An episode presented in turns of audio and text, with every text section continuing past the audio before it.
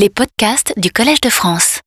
Et donc, euh, nous avons maintenant le premier exposé de cet après-midi qui est donné par M. Bowler de l'École normale supérieure, qui va nous parler de Haeckel et l'évolution. M. Bowler, voilà.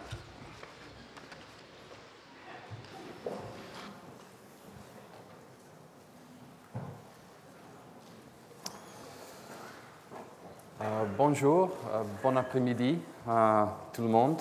Euh, chers collègues, c'est un plaisir, je suis fier d'être parmi vous cet après-midi, de vous raconter un, deux choses sur, sur la vie microscopique des océans qu'on trouve dans les océans.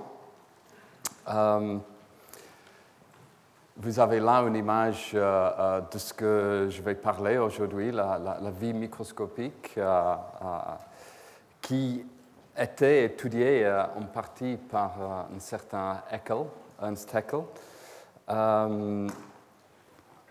que comme vous savez, il a, fait des, très, belles images du, plancton qu'il a trouvé dans les lacs, dans les océans autour du monde. Euh, il a fait des, très belles images, comme, vous le savez, mais euh, son, euh, son, impression, c'était que, bon, le plancton, ils sont, très, jolis, mais sans aucune importance pour, la, pour, la, vie sur notre planète. Aujourd'hui, on a changé un peu notre vue sur le plancton. Et on sait en fait que, que le plancton est responsable pour une, moitié euh, de la photosynthèse sur la planète, c'est-à-dire euh, une moitié de, l'oxygène que vous respirez euh, dérive du plancton qu'on trouve partout dans les océans du monde. Mais en fait, l'apparition de, de des organismes euh, euh, microscopiques, des organismes modernes, euh, c'est relativement récent. qu'on va pendant le, temps, les organismes, les espèces de plancton qu'on trouve aujourd'hui, qui sont appelés les diatomées, les aptophytes, les dinoflagellés, ils sont évolués relativement récemment autour de 100 millions d'années, par exemple, pour, les diatomées, qui est beaucoup plus récent par rapport aux organismes métazoaires, par exemple. Vous voyez là les changements en, nombre d'espèces pendant le temps. Vous voyez, les, les diatomées sont, les organismes les plus dominants aujourd'hui dans les océans et ils ont survécu. Euh, ils n'étaient pas trop touchés par euh, le cataclysme, euh, par exemple, fin, fin Crétace, qui, a, qui a tué les, dinosaures, par exemple. Donc, ils sont bien, apparemment, ils sont relativement bien adaptés aux océans d'aujourd'hui. Euh, et en fait, ils sont responsables, comme, je disais, pour une moitié de, l'oxygène euh, qui est produit euh, chaque année sur, la planète. à part la photosynthèse, ils ont aussi un, rôle extrêmement important pour, le bien-être de notre, planète, parce qu'ils sont responsables pour stocker le, CO2 au fond des océans. Ça, c'est parce que quand, euh, quand, elles meurent, les cellules, euh, euh, parce qu'elles sont lourdes, ils ont la tendance de, tomber jusqu'au fond de, l'océan. Alors, ils sont le, puits à carbone le, plus important sur la planète. Le puits. C'est correct, non? En français? Donc le, puits à carbone le, plus important sur, la planète, euh, en fait. Donc ce n'est pas seulement le fait qu'ils font la photosynthèse, qu'ils euh, produisent de, l'oxygène euh, que tout le monde respire, c'est aussi l'importance de, séquestrer le CO2 de, l'atmosphère, de l'emporter jusqu'au bout, jusqu'au fond des, océans. Et en fait, ça, le, puits à carbone, il s'appelle le, biological, Carbon Pump, la pompe biologique du, carbone. C'est le plus important sur, la planète. Euh, et c'est à l'origine du, pétrole, par exemple. Euh, la, plupart du pétrole euh, qu'on utilise avec notre passion dérive des, organismes qui ont tombé pendant, pendant les, millions d'années. Vous voyez l'importance de, la puits à carbone aussi si on regarde par exemple les structures comme les, falaises de Douvres si on gratte euh, la surface, on, voit en fait qu'ils ne sont pas autres que, autres que, les coccolithophores, des organismes de plancton, euh, qui ont tombé pendant les millions d'années, euh, euh qui ont formé des, structures énormes, comme les falaises de Douvres. Donc, avec ce, petit tour, vous avez vu donc la, vie microscopique des océans, même si c'est invisible à l'œil nu, c'est essentiel pour le, bien-être de, la planète, euh, pour séquestrer la, séquestrer la, CO2, générer l'oxygène, euh, euh, et pour, contrôler, pour influencer plusieurs, aspects très importants pour, le, fonctionnement de notre planète y compris euh, les, chaînes alimentaires euh, euh, des océans. Donc, pour retourner un instant à Haeckel, il avait tort dans ce aspect. les opinions de Haeckel sur l'importance du plancton n'étaient pas trop correctes, on, peut, dire. mais même de toute façon, euh, ce qu'il a fait Haeckel, euh, c'était d'extrême euh, importance pour la culture. comme vous savez, les, dessins d'Haeckel du plancton, ils ont inspiré de l'architecture. ça, c'est l'entrée du Expo, Exposition mondiale de, Paris en 1900. Je pense que ça, c'est Pont Alexandre III, le Grand Palais derrière. Ça, c'est clairement euh, inspiré par, euh, les dessins de, de Haeckel euh, du, plancton. Donc, il a fait quand même de, très grandes choses. Monsieur Haeckel. On passe donc à Monsieur Darwin, qui un peu le, sujet d'aujourd'hui. Je vais, je, vais, parler un peu de, son inspiration sur euh, ce qu'on euh, étude dans le laboratoire, mais aussi des, autres, euh, collègues que je dois, je, me sens de mentionner aussi parce que ces, caractères-là, ils ont aussi influencé énormément notre manière de, penser euh, sur, la vie euh, dans les océans. Euh, donc, mon, laboratoire travaille au niveau de, à l'échelle des génomes. on essaie de comprendre le, le, le, fonction, l'évolution du, phytoplancton à travers des, gènes, des traces de l'évolution qu'on trouve dans les génomes des, des phytoplanctons.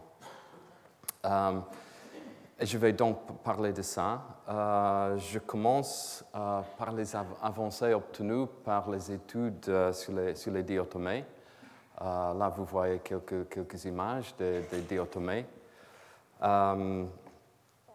ils sont le, groupe de, phytoplancton, probablement le, plus important dans les océans. Euh, responsable pour une, euh, cinquième de, l'oxygène euh, sur la planète. Et comme vous voyez ici, ils sont revestis en, revestis en silicium, c'est-à-dire en, verre. Ils sont des, cellules unicellulaires extraordinaires avec plusieurs morphologies caractérisées par une paroi en, en verre. on a aujourd'hui obtenu deux génomes entièrement séquencés de, ces organismes que vous voyez là. Le, premier diatomée séquencé, c'était Thalassiocira sudanana. L'autre, le deuxième, c'est Phaeodactylum tricornutum. Vous voyez, ils ont des, structures, des morphologies très différentes. chacun de, ces organismes, il, contient une trentaine de mégabases de, de génome, d'ADN. Et dans chaque génome, on trouve environ 10 000 gènes. donc, première, conclusion de ces études, il faut peu près 10 000 gènes pour construire des, des, des diatomées.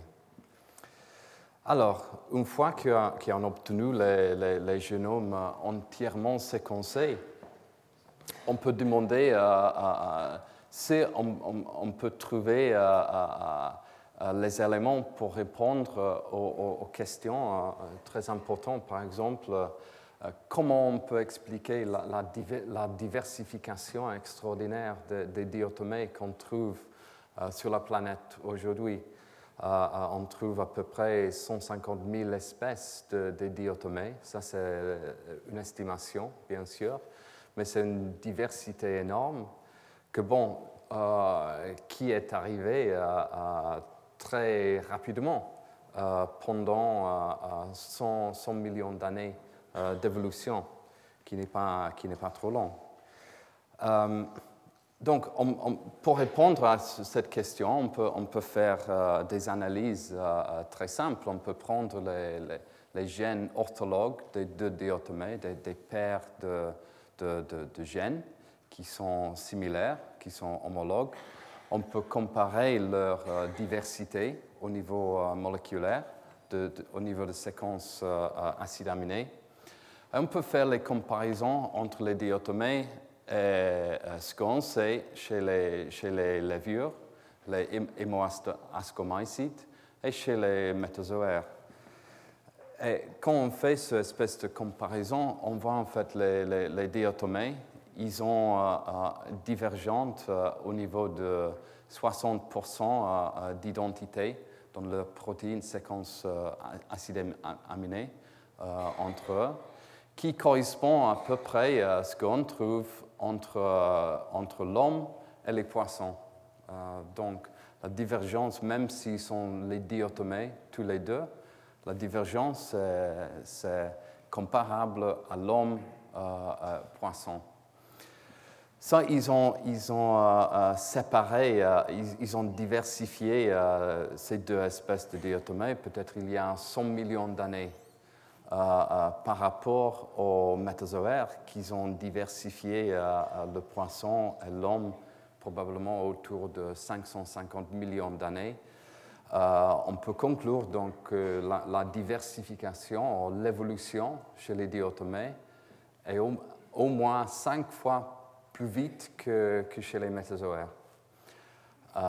c'est très intéressant à, aller comprendre pourquoi il y a cette euh, énorme différence en taux d'évolution. Euh, je n'ai pas le temps de, traiter euh, ce sujet aujourd'hui, mais je serai heureux de, discuter après, éventuellement. Mais ce que je veux, je veux dire, je, voudrais poser les questions. alors, d'où viennent les, gènes des, des diatomées avec euh, la, séquence entière des, génomes, euh, euh, j'aimerais d'aborder cette question de, l'origine de, ces gènes. À mon avis, c'est une question importante parce qu'en fait, les, les, diatomées sont très divergents par rapport aux organismes qu'on étude plus habituellement, des organismes eucaryotes. Euh, les plantes euh, euh, qu'on trouve là dans, ce groupement des, eucaryotes et des, animaux, les champignons qu'on trouve chez, les opistocons. donc, les, les, diatomées, on trouve dans un mélange des organismes qu'on classifie comme hétérocontes. On ne sait pas trop bien leur origine, mais c'est clair qu'ils sont très divergents par rapport aux plantes et aux animaux. Donc la, question, il faut vraiment poser d'où viennent les, gènes des, des, diatomées la, différence, euh, surtout euh, euh, avec les plantes, c'est dû, on pense, au fait que, les diatomées dérivent de ce qu'on appelle une endosymbiose secondaire, qui, qui, qui, les distingue des, plantes supérieures et des algues vertes qui, sont, qui dérivent d'une endosymbiose primaire.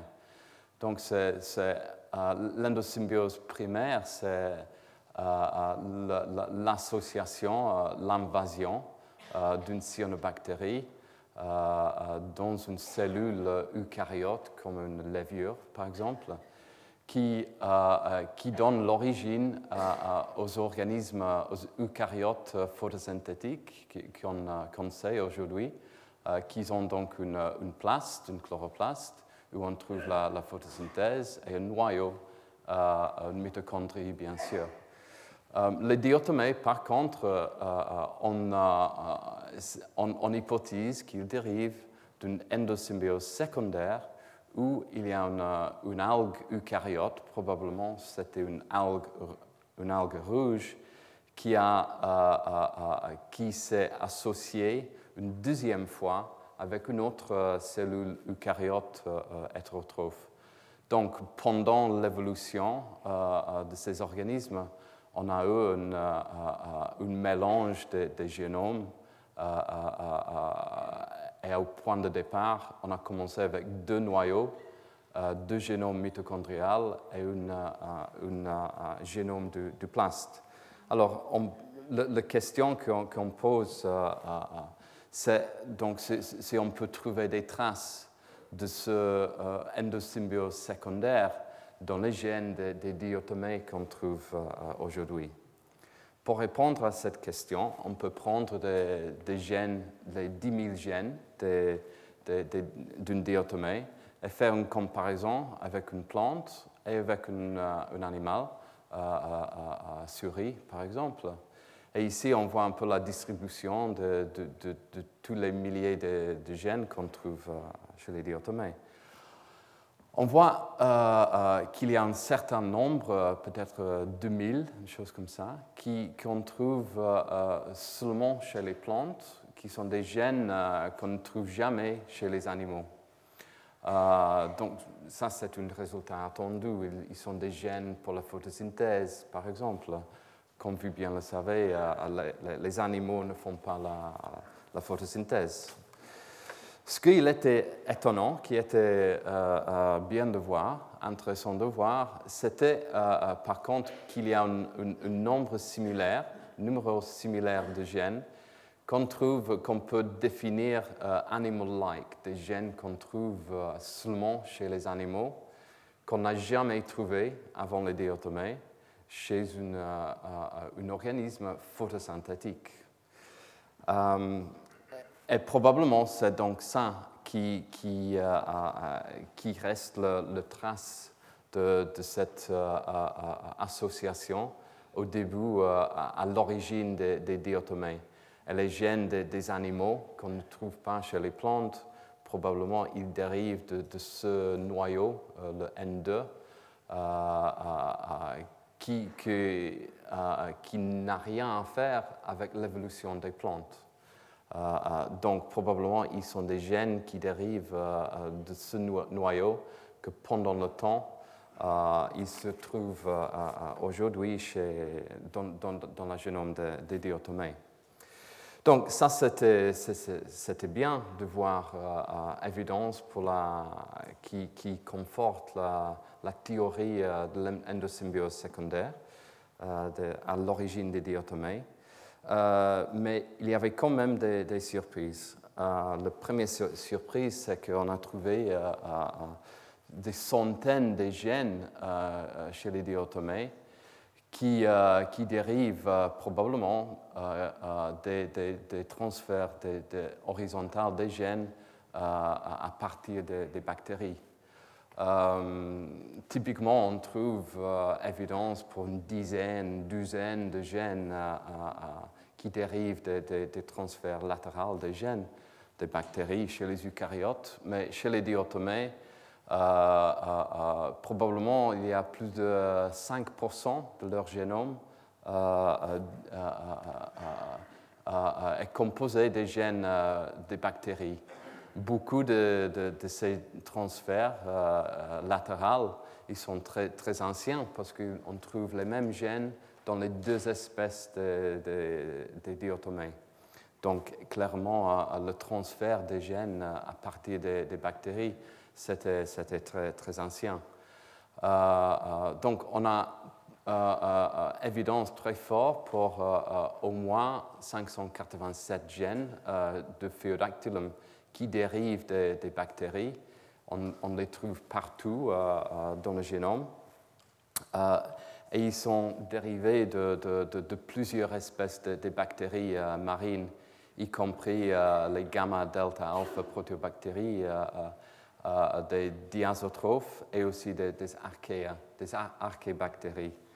Donc, qu'est-ce qu'ils mangent les, planctons? Qu'est-ce qu'ils mangent les planctons? Ils sont des, des, zooplanctons, des petits animaux euh, qui mangent le, euh, le, phytoplancton. Ça, c'est à la base du chaîne alimentaire. Ils sont photosynthétiques. Ils sont photosynthétiques, donc ils, ils, utilisent la CO2 comme les plantes. Ils ont besoin de nutriments, ils ont besoin de la lumière euh, et de CO2. Voilà. Et de, Donc, ça, c'est la première surprise euh, qu'on a trouvée euh, dans, le génome à l'origine des, gènes bactériens chez, les diatomées, euh, euh, euh, probablement c'est dû à les associations très intimes qu'on a vues entre les, les, diatomées et des bactéries. Ça, c'est une diatomée marquée avec une sonde.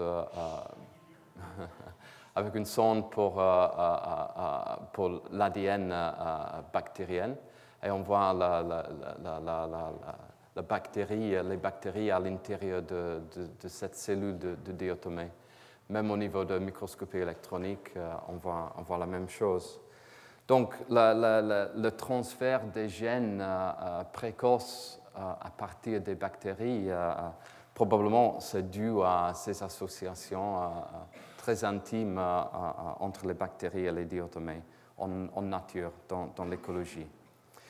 Une deuxième surprise, c'était qu'on a trouvé euh, évidence pour un troisième partenaire dans l'endosymbiose euh, euh, secondaire. cette évidence, il dérive des, gènes des diatomées qui s'associent plus fortement avec des gènes des algues vertes et pas avec des gènes des algues rouges, qui est attendu par la théorie d'endosymbiose secondaire. Si on fait cette espèce d'étude de, phylogénie euh, au niveau génomique, on trouve en fait qu'il y a plus, plus de 1500 gènes qui ont une origine euh, plus proche aux algues vertes qu'aux algues rouges, euh, qui nous laisse hypothéser que peut-être à, l'origine des diatomées, il y a un troisième, un troisième partenaire qui était une algue verte. Donc, en, euh, conclusion, euh, l'origine des diatomées, euh, avec les analyses des génomes que j'ai résumées, on postule aujourd'hui c'était alors un mariage atypique avec trois partenaires, une espèce de, ménage à trois, si vous voulez. Euh, donc une algue verte, une algue rouge et une cellule euh, eucaryote qui, euh, dans le temps, les génomes des trois partenaires, ils se sont harmonisés pour créer des, des, qu'on connaît aujourd'hui d'être très, très très, très abondant et d'avoir un particulier succès. La, la, diversification des, diatomées pendant le temps, c'est sûrement dû à l'acquisition des gènes des bactéries euh, qui, ont, qui, ont, été acquis euh, pendant l'histoire euh, évolutionnaire des, des. Donc, clairement, la, mélange de, de, de, ce cocktail des gènes porte, vous pouvez imaginer, qui porte des, nouvelles possibilités métaboliques que normalement on ne trouve pas chez, chez les cellules. Je voudrais juste euh, euh, euh, vous donner quelques exemplaires de ça. si, on voit le, blueprint de, métabolisme des diatomées, vous voyez là le mitochondrie, le cytosol, le peroxysome à la place. des choses étonnantes qu'on a aperçues sont, par exemple, la présence d'une pathway pour l'oxydation des lipides chez les mitochondries. Ça, ce n'est pas du tout euh, quelque chose qu'on trouve chez les plantes, c'est une caractéristique euh, euh, animale. Et ça distingue en fait l'utilisation des, molécules de, ressources des organismes. Vous, savez bien, les plantes utilisent les, carbohydrates, l'amide comme, comme ressource, comme magasin pour stocker du de, carbone les animaux, vous connaissez, certains de vous, euh, certains de nous euh, connaissent bien qu'on utilise les, gras euh, pour stocker de, carbone. les diatomées, ils utilisent tous les deux. donc, ils ont pris le meilleur système de tous les deux côtés et ils utilisent les deux qui probablement donnent quelques avantages pour pour survivre dans les conditions de, carence. Un autre exemplaire, c'est d'un métabolisme très, très mélangé, c'est la présence d'un cycle ioré euh, chez les diatomées. Ça, c'est autre caractéristique classique des métazoaires. Euh, les plantes n'ont pas un cycle de iorée, euh, ne savent pas comment faire iorée. ça, c'est et probablement, ça, c'est aussi important pour, le stockage d'azote en, situation de carence euh, dans les océans. Donc, ça, donne juste euh, euh, deux exemplaires de, ce que ce mélange des gènes peut, faire pour garantir un succès des diatomées dans les océans d'aujourd'hui. Euh, le dernier point que j'aimerais aborder, c'est euh, le rôle euh, éventuellement de, l'environnement dans l'évolution des, des, donc, notre idée aujourd'hui, c'est pour l'évolution d'un écosystème, c'est l'interaction environnement avec la physiologie d'une cellule euh, euh, qui détermine éventuellement l'adaptabilité ou le, fitness d'un certain organisme, d'une certaine espèce par rapport aux autres. une théorie très centrale pour ce qui concerne les interactions environnement-organisme euh, pour, des, pour, des, bactéries. Euh, c'est la théorie de, de Bas Becking qui en 1934, euh, il, a, il, a, il, a, dit, bon, everything is everywhere, but the environment selects. C'est-à-dire, tout est partout, mais c'est l'environnement qui, qui, sélectionne. autrement dit, on trouve les mêmes organismes partout, mais ils sont juste, c'est juste l'environnement qui, qui, décide quelle, euh, quelle, espèce, quel organisme euh, prend, euh, devient l'espèce dominante dans un certain, dans un certain endroit. analyse de la biodiversité microbienne à travers des, séquençages à grande échelle. Ils ont donné euh, euh, confort à, cette hypothèse. On voit par exemple dans une, dans une biosphère typique qu'il y a des organismes dominants. On trouve 5-10 espèces, le plus dominant. Et après, il y a une, queue très, très longue ici. Et ça, donc, selon euh, euh, euh, les microbiologistes, c'est everything, la partie everything qui est partout. Dans un, dans un, autre environnement, ça peut être une autre, une autre espèce, une autre souche, un autre écotype qui prend la dominance. Et chez un autre environnement, ça peut être un autre génotype qui prend le rôle d'être dominant. Euh, donc, euh, l'idée des, microbiologistes, c'est euh, les, résultats des, microbiologistes qui font des analyses de séquençage à grande échelle sur les communautés bactériennes. ils donnent confort à, cette hypothèse que, tout est partout, mais c'est l'environnement qui sélectionne. Euh, mais l'environnement, euh, dans ces modèles-là, c'est euh, l'environnement qui sélectionne la variation qui, existe déjà dans, dans, dans la population. il faut aussi poser la question, c'est l'environnement peut-il aussi jouer un rôle causal dans la génération de la diversité?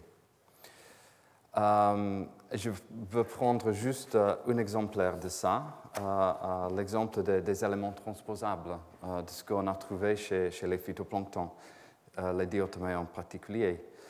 on a trouvé alors chez les, chez les diatomées une, classe des éléments transposables de la famille Copia que je montre ici.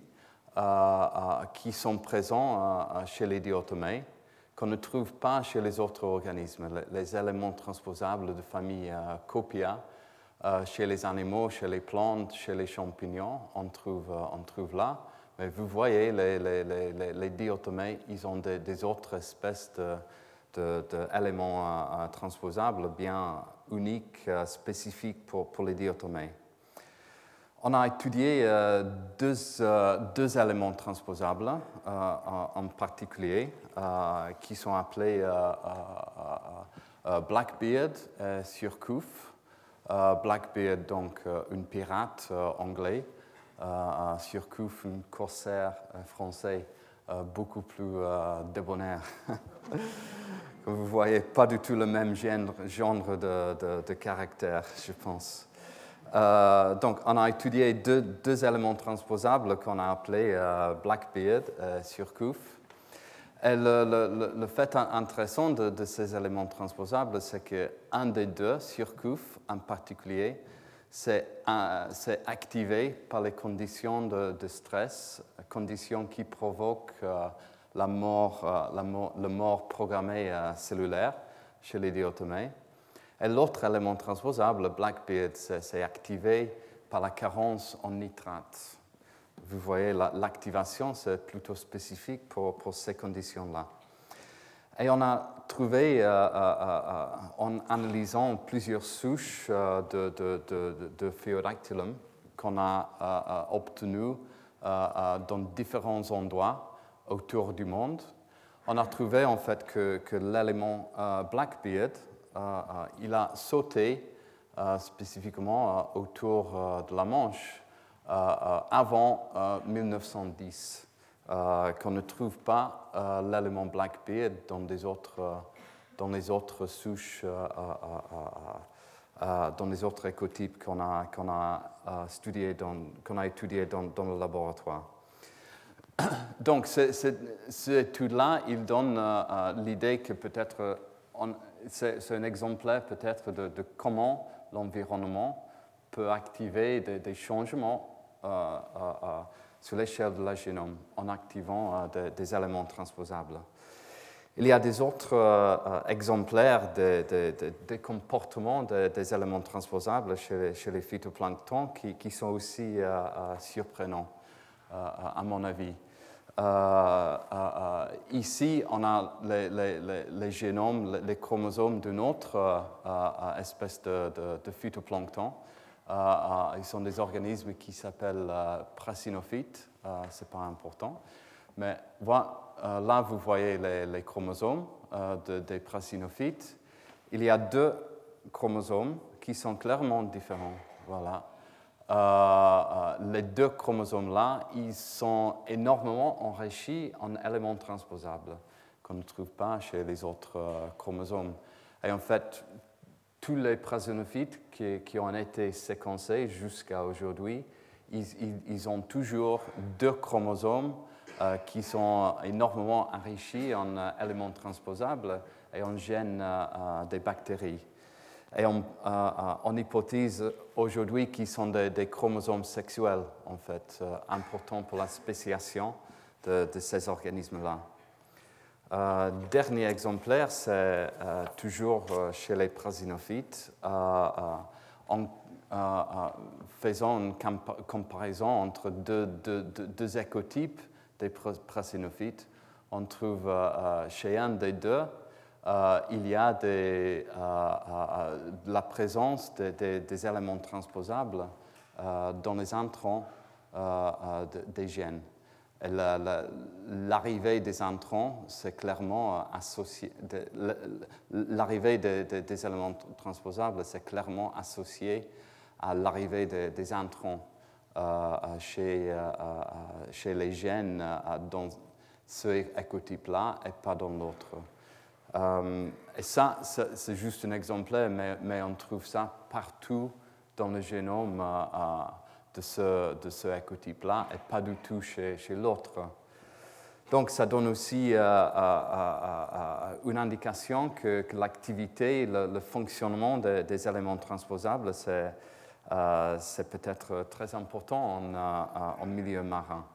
Et euh, si on réfléchit, en fait, euh, euh, c'est facile à, imaginer que, l'importance des mutations provoquées par l'insertion, l'activité des éléments transposables chez les cellules unicellulaires, c'est encore plus important que, chez les organismes multicellulaires qui, qui, ont été étudiés jusqu'à aujourd'hui. Euh, donc, euh, en euh, résumant, j'espère vous avez vu qu'il y a plein de choses à découvrir dans les océans. et dans ce esprit-là, je participe à un projet de, une expédition en bateau à voile autour du monde, une, une expédition sur trois ans qui propose d'aller étudier les, les, écosystèmes euh, planctoniques euh, partout.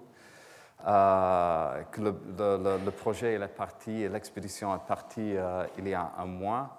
Et il s'appelle Tara Ocean. C'est soutenu par Agnès B, United Nations, CNRS EMBL. Et c'est inspiré par Darwin, le Beagle, bien sûr, mais, c'est aussi inspiré par l'expédition du Challenger au, 9e siècle, euh, qui était en fait la première expédition océanographique qui était à l'origine des organismes que, que Haeckel a utilisés pour euh, beaucoup euh, de, ces images, de ces dessins. Donc, je termine là. Je vous remercie pour votre attention.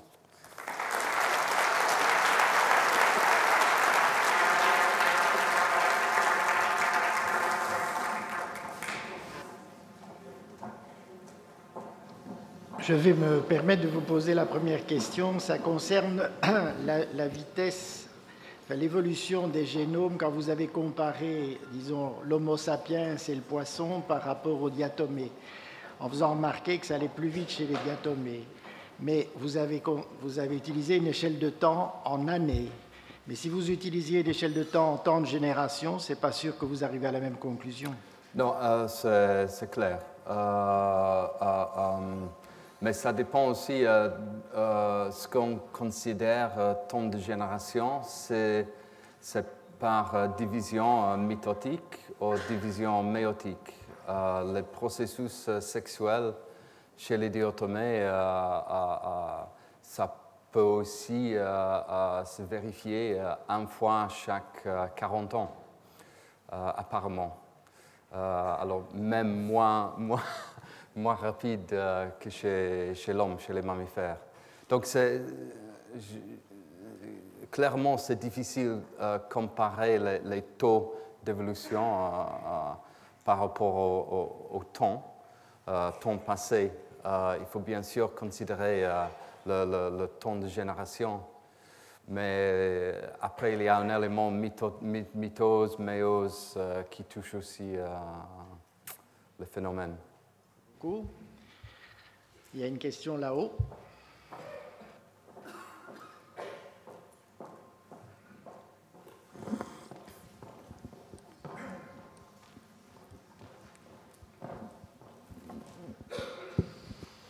De façon un peu surprenante, on a peu parlé de dérive génétique ce matin.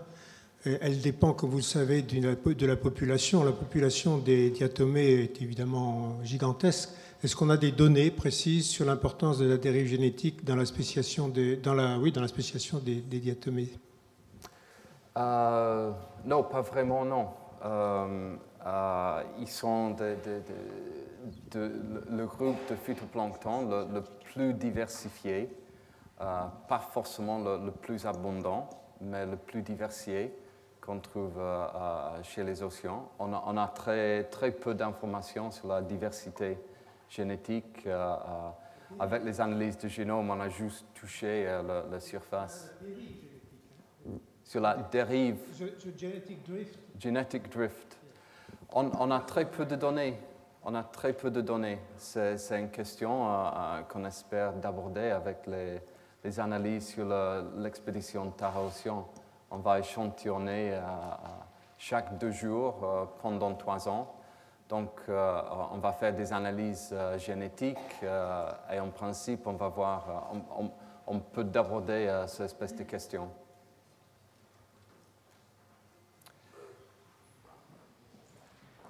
Merci beaucoup. Je crois que on va interrompre ici et passer à l'exposé de M. Collot, aussi de l'École normale supérieure. Merci. Je voulais d'abord peut-être remercier euh, Monsieur l'administrateur ainsi qu'Alain Prochant pour leur très sympathique invitation à participer à, ce- à ces deux journées du Collège de France euh, et d'offrir du coup la possibilité d'introduire un concept qui est peut-être encore un peu neuf pour certains d'entre vous, l'épigénétique, euh, qui est un, un concept ou en tout cas un terme très controversé, qui a beaucoup de définitions et qui peut-être a un sens euh, lorsqu'on veut considérer dans un schéma évolutif. Alors, pour commencer, euh, quelques définitions. Euh, L'épigénétique, c'est un terme récent, mais qui évolue très très rapidement. Là, il y a une sélection euh, ou une dérive génétique, je ne sais pas, il se passe beaucoup de choses.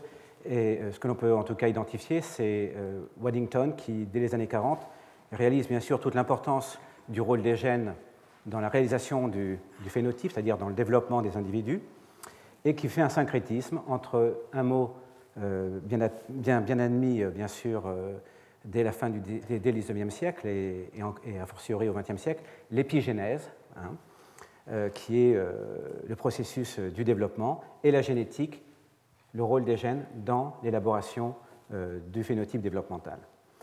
Il définit aussi un autre terme qui est l'épigénotype, qui est l'ensemble des processus qui connectent le génotype au phénotype.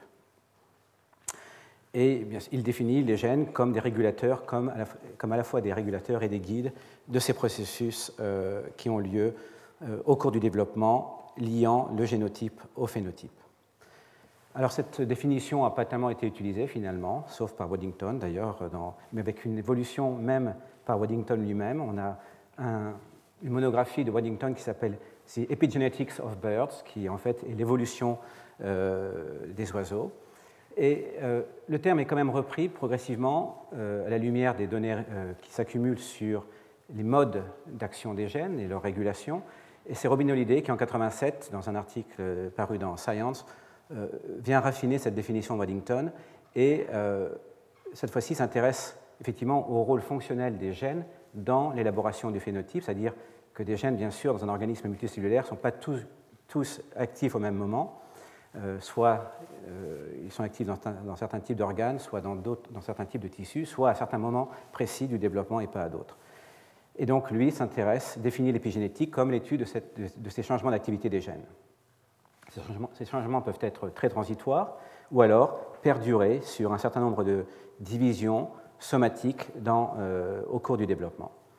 Et puis, à la suite de travaux concernant en particulier le cancer, euh, Robin Holliday se raffine cette définition et maintenant la limite à l'étude des changements d'activité des gènes qui peuvent effectivement être transmis au travers des divisions cellulaires. Alors bien sûr, toujours dans le cadre du développement initialement, et donc c'est cette transmission, cette mémoire d'un état d'activité d'un gène qui est transmis ensuite aux cellules filles qui intéresse euh, Robin Holliday.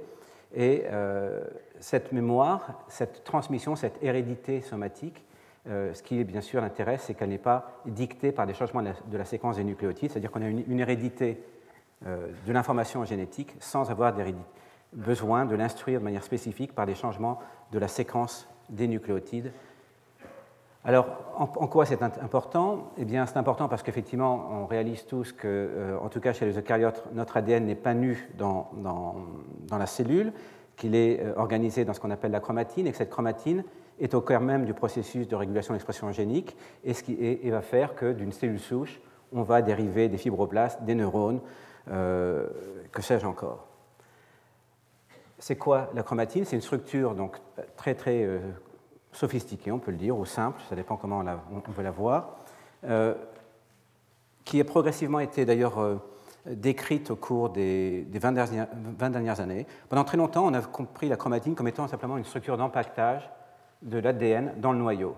Il faut savoir que notre ADN fait, euh, dans chacune de nos cellules fait plus d'un mètre de long et qu'il faut le mettre dans un noyau qui fait 10 micromètres. Alors, une solution, c'est d'enrouler autour de petites billes et de surcompacter euh, cet enroulement jusqu'à pouvoir mettre tout ce monde-là dans effectivement 10 micromètres du euh, rayon d'un noyau. Eh bien non, euh, la, chromatine est beaucoup plus complexe que ça. Ce n'est pas uniquement une, structure d'empaquetage, c'est une structure d'empaquetage qui porte un ensemble de protéines qui peuvent être modifiées par tout un ensemble de modifications chimiques. On va pas rentrer dans les détails maintenant, bien sûr. Et cet ensemble de modifications va ensuite dicter, en grande partie, l'activité ou non d'un gène. C'est-à-dire que dans certaines cellules, la chromatine va acquérir une certaine couleur à un certain endroit du génome, ou dans d'autres cellules une autre couleur, et ces différences de couleurs vont se traduire par des différences d'activité. Et l'ADN lui-même, d'ailleurs, qui est enroulé autour de ce cœur de protéines, peut lui-même subir des modifications post-réplicatives qui viennent donc rajouter une information en plus de celle qui est contenue dans les simples jeux des quatre nucléotides. Et du coup, on voit bien que maintenant, d'un génome que l'on a de manière quasi constante dans notre, organisme multicellulaire, ce qui n'est plus tout à fait vrai d'ailleurs grâce au séquençage très très fin que l'on peut faire maintenant, on s'aperçoit que nous sommes des mosaïques génétiques, qu'on le veuille ou non. À partir d'un seul génome, on voit que l'on peut différencier effectivement de multiples épigénomes, chacun responsable d'un programme d'activité des gènes dans tel ou tel type cellulaire. Une manière très naïve d'illustrer ça est représentée ici.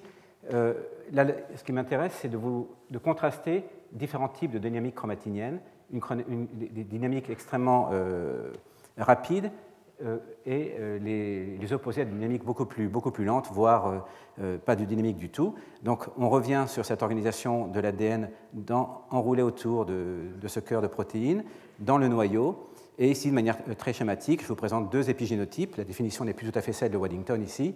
Donc on a une chromatine qui a une couleur verte, et puis ici, du fait de signaux exogènes ou, euh, endogènes, on passe à une couleur rouge. L'ADN n'a pas changé. Hein. c'est uniquement cette organisation chromatinienne qui a, euh, qui a été altérée par ce signal. Et là, il y a plusieurs devenirs. Ici, vous voyez qu'un euh, changement chromatinien qui est extrêmement instable, puisque dès qu'on retire le signal inducteur, eh bien, on revient à l'état initial. Ici, vous avez une cellule qui, au contraire, va garder la mémoire de ce changement d'état chromatinien. Et par exemple, on peut imaginer des neurones qui, pendant 30, 40, 50 ans de notre vie, ne se divisent pas et néanmoins peuvent maintenir éventuellement des informations qui ont été reçues tôt au cours de la vie. Et puis vous avez une troisième situation où cette cellule a une mémoire, mais elle est incapable de la transmettre à sa descendance. Descendance somatique, hein, dans, le cas du développement par exemple. Et donc ici, on va perdre l'information qui avait été acquise au travers de ce signal. Et à l'opposé, vous avez donc ce même, signal, un signal euh, analogue qui, euh, sur d'autres régions du, génome, va altérer la chromatine de telle manière que maintenant, indépendamment de la présence de ce signal, les cellules filles vont transmettre cet état chromatinien, vont pardon, acquérir cet état chromatinien. Et là, on est dans le royaume de l'épigénétique tel que défini par Robin euh, Holliday, où effectivement, on acquiert une information, essentiellement euh, une décision d'activer ou d'inactiver des gènes, et ensuite, on peut perpétuer cette décision indépendamment du signal qui a servi à instruire euh, la décision elle-même. Et là, nous sommes donc dans cette fameuse transmissibilité ou héritabilité des états chromatiniens indépendamment de tout changement de la séquence du nucléotide. Vous avez ici exactement le même génome que ici. Et pourtant, vous avez cette sorte d'hérédité. Alors, où est-ce qu'on va trouver cette hérédité? Avant peut-être d'arriver là, je voudrais aussi appuyer sur un, un, point qui est que, bien sûr, maintenant, depuis la découverte de la double hélice, la structure en double hélice de l'ADN, on sait parfaitement comment l'ADN se réplique et on comprend très bien comment on peut passer l'information génétique au travers de la réplication de l'ADN, donc du passage d'une cellule à deux cellules filles, par le simple jeu des complémentarités des bases A contre T et G contre C. Quand on arrive à la chromatine, c'est beaucoup plus compliqué, et là on est dans un, euh, un questionnement qui est complètement d'actualité, c'est-à-dire qu'on n'a aucune, idée de comment se fait la réplication de la chromatine avec ces protéines qu'il faut euh, reconstituer, bien sûr, après euh, la réplication du filament d'ADN. Et le modèle le plus accepté actuellement, c'est une distribution de ces cœurs de protéines de manière aléatoire sur les deux euh, brins filles de, l'ADN. Et puis, bien sûr, on arrive à une densité qui devient un demi en termes de nucléosome, c'est le nom de ces fameuses billes. Derrière, une activité de réincorporation de nucléosomes dans cette structure. Et là, on ne sait pas du coup comment on peut transmettre à ces euh, billes naïves l'information éventuellement épigénétique portée par les billes parentales qui ont été distribuées euh, aux, deux, euh, aux, deux, cellules filles. Et donc là, c'est un questionnement tout à fait d'actualité en euh, génétique moléculaire. Alors, je vous ai aussi dit que l'ADN dans, nos cellules était, enroulé autour donc, de ce cœur protéique, mais qu'il pouvait lui-même être sujet à tout un ensemble, enfin pas tout un ensemble, pardon, à une modification particulière qu'on appelle la méthylation. Et on pensait pendant très longtemps avoir ici un mécanisme simple d'information épigénétique, de transmission justement d'états chromatiniens distincts par cette méthylation. Et je vais vous illustrer ici que c'est beaucoup plus, compliqué que ce qu'on imaginait initialement. Initialement, ce que l'on a, comme chez les plantes comme chez les mammifères, c'est une méthylation qui concerne les cytosines de la séquence de l'ADN.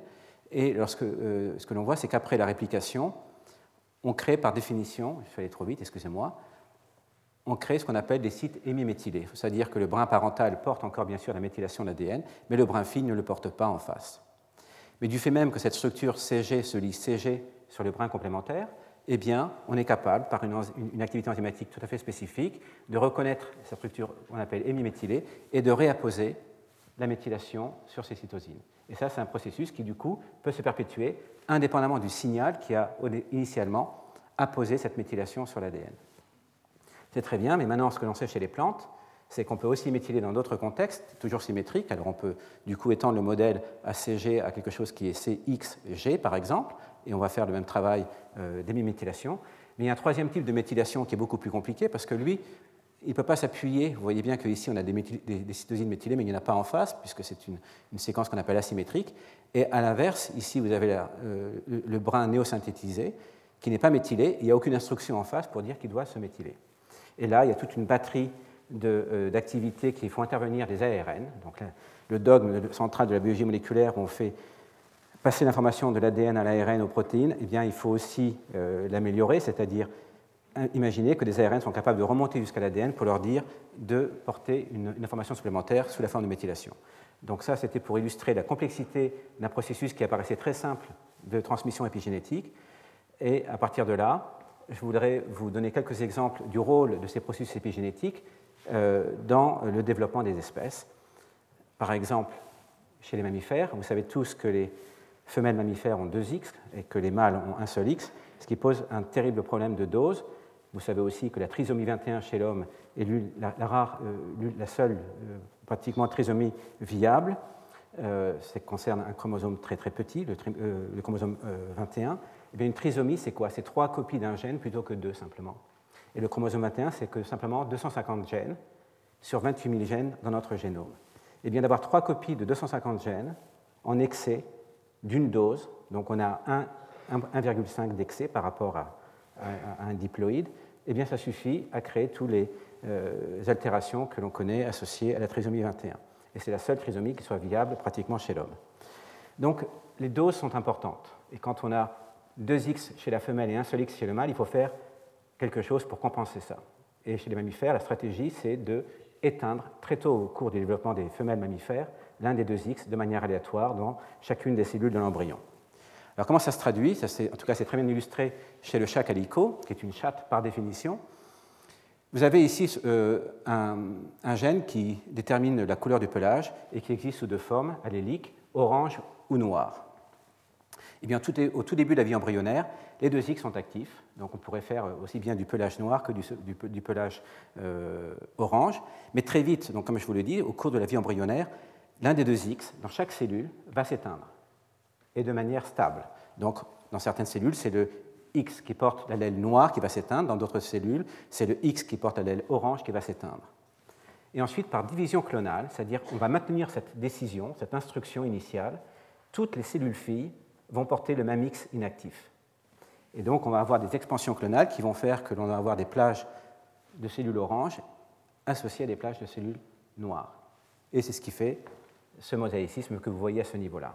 Si cet état n'était pas transmis à chaque génération, on aurait des pelages qui seraient orange-noir mais poil à poil, et donc un, pelage qui serait euh, euh, agouti, je crois que c'est le, le, mot qui convient, et pas du tout ces plages identifiées d'un côté noir, d'un côté orange, qui sont la résultante même de ce processus de transmission de l'information euh, épigénétique. Et bien sûr, dans la lignée germinale, on remet tout à zéro pour repartir à la génération suivante avec deux X potentiellement actifs. Alors chez les plantes, on a aussi des exemples très très intéressants d'hérédité chromatinienne, c'est comme ça qu'il faut l'appeler, au cours du développement. C'est en l'occurrence la vernalisation, qui est ce besoin qu'ont certaines euh, variétés, par exemple de blé, d'être semé absolument en automne pour qu'il fleurisse au printemps suivant et donc qu'on puisse avoir une récolte de blé à l'été suivant. Donc on a des blés d'automne, ou des blés d'hiver, pardon, et des blés de printemps. Et qu'est-ce qui distingue un blé d'hiver d'un blé de printemps? Donc c'est ce fameux besoin de passer l'hiver au frais. Hein, donc on va semer à l'automne. Le blé va germer, va rester sous la forme de gazon pendant tout l'hiver, et grâce au traitement par le froid, on va induire la floraison plus tard.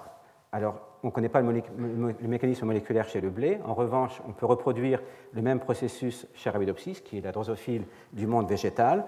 Et chez cette plante, donc, on a aussi des variétés, pas des variétés, pardon, des, souches, euh, qui sont sensibles à ce besoin en froid pendant l'hiver.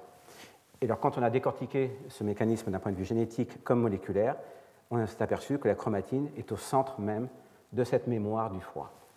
Et c'est illustré de manière très simple ici. Il y a un gène qui est impliqué, en fait, qui s'appelle FLC, on n'a pas besoin de savoir de quoi il s'agit précisément. FLC est un répresseur central de la floraison. Donc dès qu'on fait germer une graine, on la fait germer, et eh bien FLC est actif pour évidemment empêcher euh, au stade juvénile la plante de fleurir. Pendant le passage au froid, par des mécanismes qui sont tout à fait mystérieux encore, la chromatine se compacte au niveau du locus FLC, et ce locus exclusivement. Cette compaction va conduire à une extinction de l'expression génique au niveau du locus FLC et pas ailleurs. Et donc là, à partir de maintenant, effectivement, FLC n'est plus exprimé et on pourrait fleurir. Mais on est en hiver, il ne fait pas assez chaud, il n'y a pas assez de lumière pour qu'on puisse fleurir. Donc il faut garder cette mémoire, cette notion de mémoire au travers des divisions cellulaires. Et quand le printemps arrive, on ne va pas fleurir immédiatement non plus, il va falloir euh, une certaine euh, croissance végétative, mais néanmoins, le locus reste éteint. Et cette extinction du locus se fait par un ensemble de protéines qui viennent s'asseoir sur la chromatine et la maintenir dans un état réprimé pendant 10, 20, 30 divisions somatiques jusqu'à ce qu'on atteigne le stade, euh, végétatif adulte qui soit inductible pour la floraison. Et c'est comme ça que l'on obtient des plantes qui effectivement ont absolument un besoin critique de passer 3 voire 6 semaines au froid euh, afin de fleurir euh, ensuite. si jamais vous cassez certains, ces fameux gènes qui sont là pour réprimer cette chromatine, eh bien, vous n'obtiendrez jamais de floraison parce que le gène FLC est réactivé. Ce qui est intéressant aussi, c'est qu'on mesure le temps passé au froid. Trois semaines contre six semaines. Il y a donc une mémoire non seulement qu'on était au froid, mais on a mesuré le temps passé au froid, et cette mesure se, fait, se, transfère, euh, pardon, se, traduit par une compaction plus grande de la chromatine après six semaines qu'après trois semaines, et le maintien de cette compaction supplémentaire. Donc vous voyez ici qu'on a un, un, espace des possibles au niveau même de la chromatine, des chromosomes, que ne serait pas entendre ou supposer la séquence de l'ADN. Donc c'est bien sûr au-delà de la séquence de l'ADN que cette flexibilité euh, s'inscrit, et néanmoins on a de la transmission.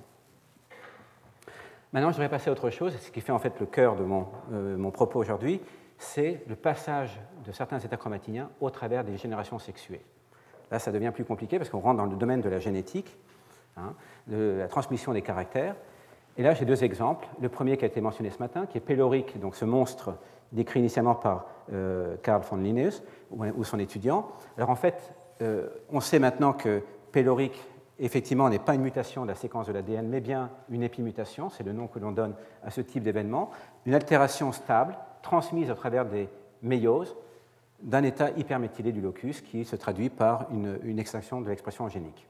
Donc cette hyperméthylation, extinction génique sont transmises comme n'importe quel autre caractère mendélien, sans qu'on ait besoin de changer la séquence des nucléotides entre cet allèle et celui-ci. Donc on a la même séquence d'ADN et on a pourtant deux états chromatiniens distincts, transmissibles à travers des générations. Alors pour la petite histoire, il faut savoir que pélorique, c'est un vrai monstre, c'est-à-dire que c'est très très peu fertile, et que ce pélorique qui a été caractérisé moléculairement n'a rien à voir avec le pélorique de Linné qui bien sûr a été perdu entre-temps. On a des exemples plus contemporains chez la tomate où la même histoire se reproduit, ce qui est intéressant ici, donc vous avez une tomate qui ne mûrit pas, et c'est la même chose, c'est une hyperméthylation du locus associée à une extinction stable et transmissible au travers des générations euh, de l'état inactivé. Dans ces deux situations, je ne l'ai pas montré ici pour ne pas compliquer le propos, mais sachez qu'on peut obtenir, on peut observer sur des plantes qui sont appelle péloriques ou des plantes CNR pour colorless non-ripening, euh, donc euh, des plantes tomates qui ne mûrissent pas et qui sont sans couleur, on peut observer des secteurs révertants, c'est-à-dire des stries de coloration ou pour pélorique des branches avec des plantes qui sont entre péloriques et sauvages. Et ça, c'est une propriété intrinsèque des altérations d'ordre épigénétique, des épimutations.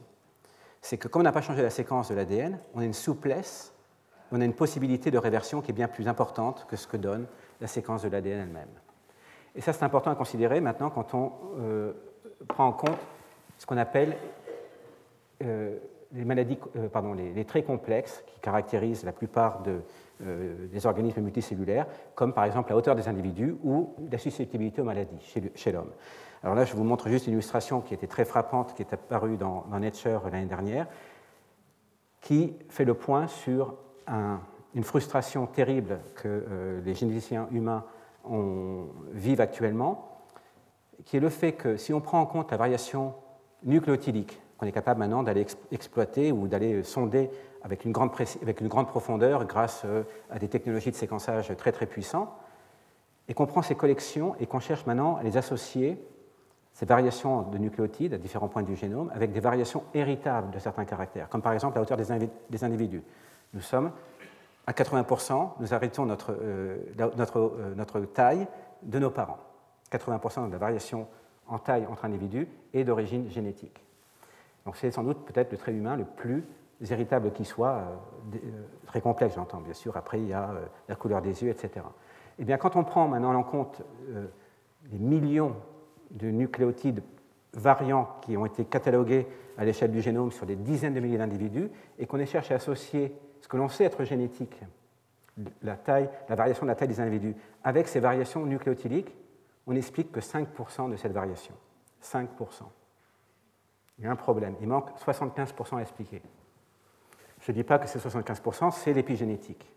Mais c'est l'une des hypothèses ou l'une des composantes à prendre en compte maintenant, c'est effectivement cette possibilité que des états chromatiniens puissent être transmis au travers des générations de manière stable et avec un impact sur le phénotype, comme on l'a vu pour pélorique et pour CNR.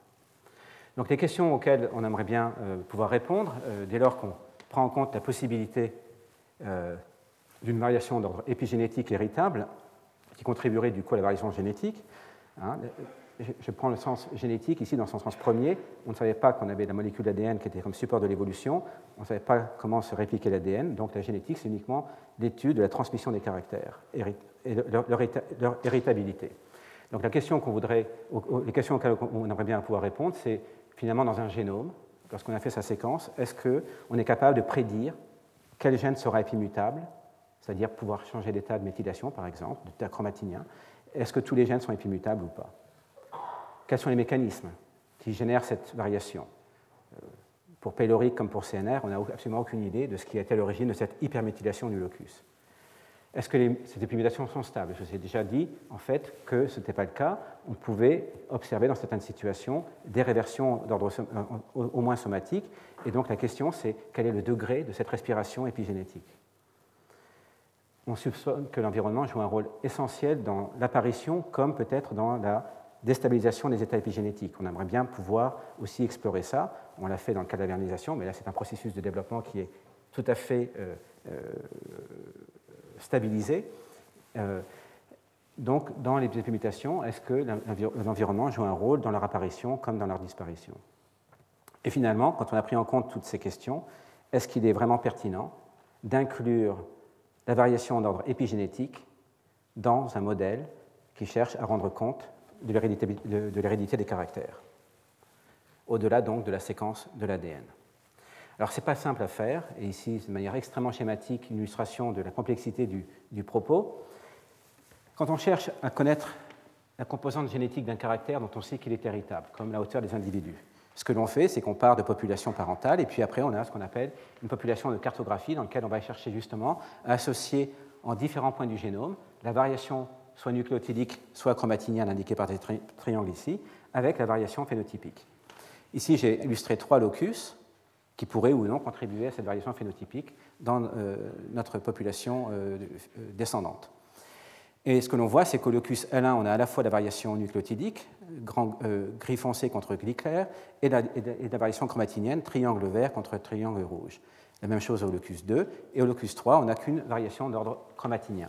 On a la même séquence ADN, mais on a deux chromatines différentes. Qu'est-ce que l'on voit à l'issue de. lorsque l'on analyse maintenant la population de cartographie, eh bien c'est colocus L1. On a une très très belle association entre la séquence de l'ADN ou la chromatine et le phénotype foncé. A l'inverse, ici, on a cette association avec le phénotype clair. D'accord? Mais le problème, c'est qu'on n'est pas capable de dire si c'est la séquence de l'ADN ou la chromatine qui est responsable de ce phénotype, de cette variation de phénotype. D'accord? Puisque les deux s'égrègent de manière complètement euh, liée. Au locus F2, c'est plus simple. Au locus L2, pardon, c'est plus simple on a perdu finalement cet état chromatinien qui était présent dans le parent 1. On l'a perdu. Tout le monde est rouge ici, en chromatine. Donc au moins on sait qu'au locus L2, la chromatine n'est pas stable et sans doute n'est pas responsable de la contribution de la variation phénotypique héritable que l'on observe dans, notre population ici.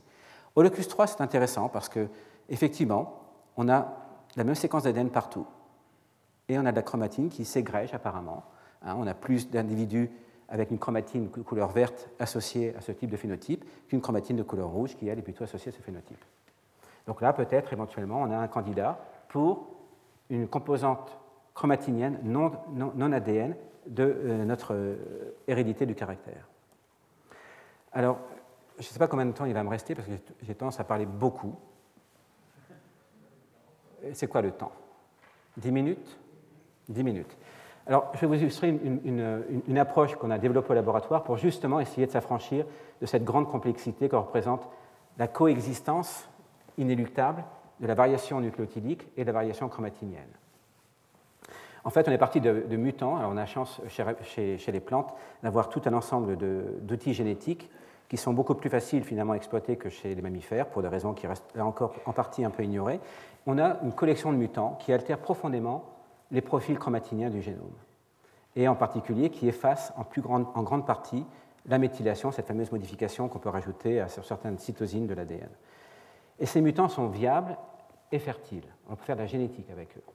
Et donc notre point de départ, c'était de prendre l'un de ces mutants, je ne veux pas rentrer dans le détail moléculaire ici, pour aller poser la question, est-ce que finalement cette variation euh, d'ordre chromatinien, qui n'est pas sous-tendue par des variations euh, nucléotidiques, euh, peut effectivement être suffisamment stable pour avoir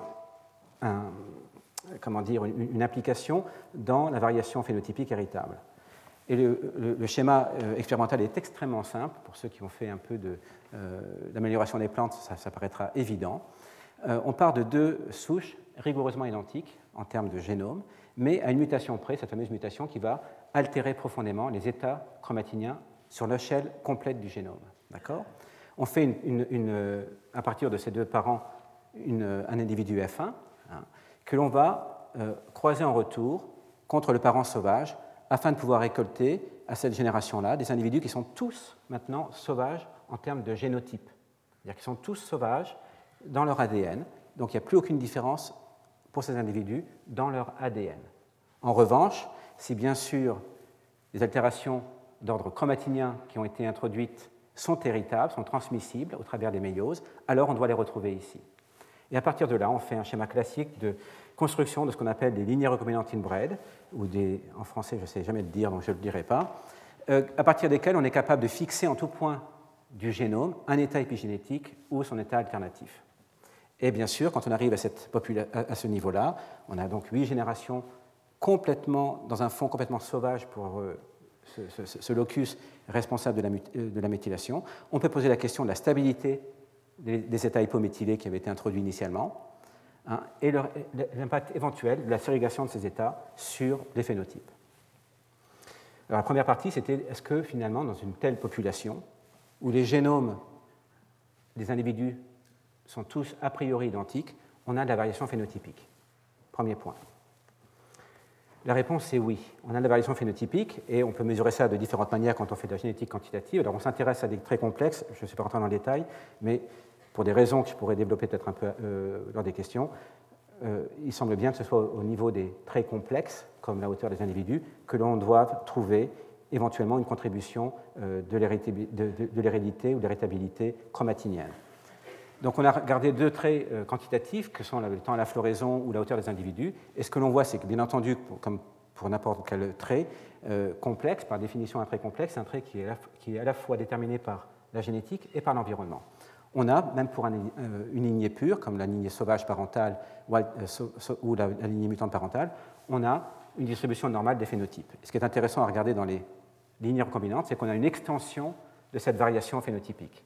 Et cette extension de la variation phénotypique est la signature de quelque chose qui s'est passé. On a réassorti à chaque locus nos différents états épigénétiques, et donc, par, définition, ils ont dû être transmis aux filles pour qu'on les voit huit générations après euh, euh, euh, l'initiation de notre schéma expérimental. Donc là, on a ce qu'on appelle une augmentation de la, variance phénotypique qui est la résultante du mosaïcisme que l'on a généré au niveau épigénétique.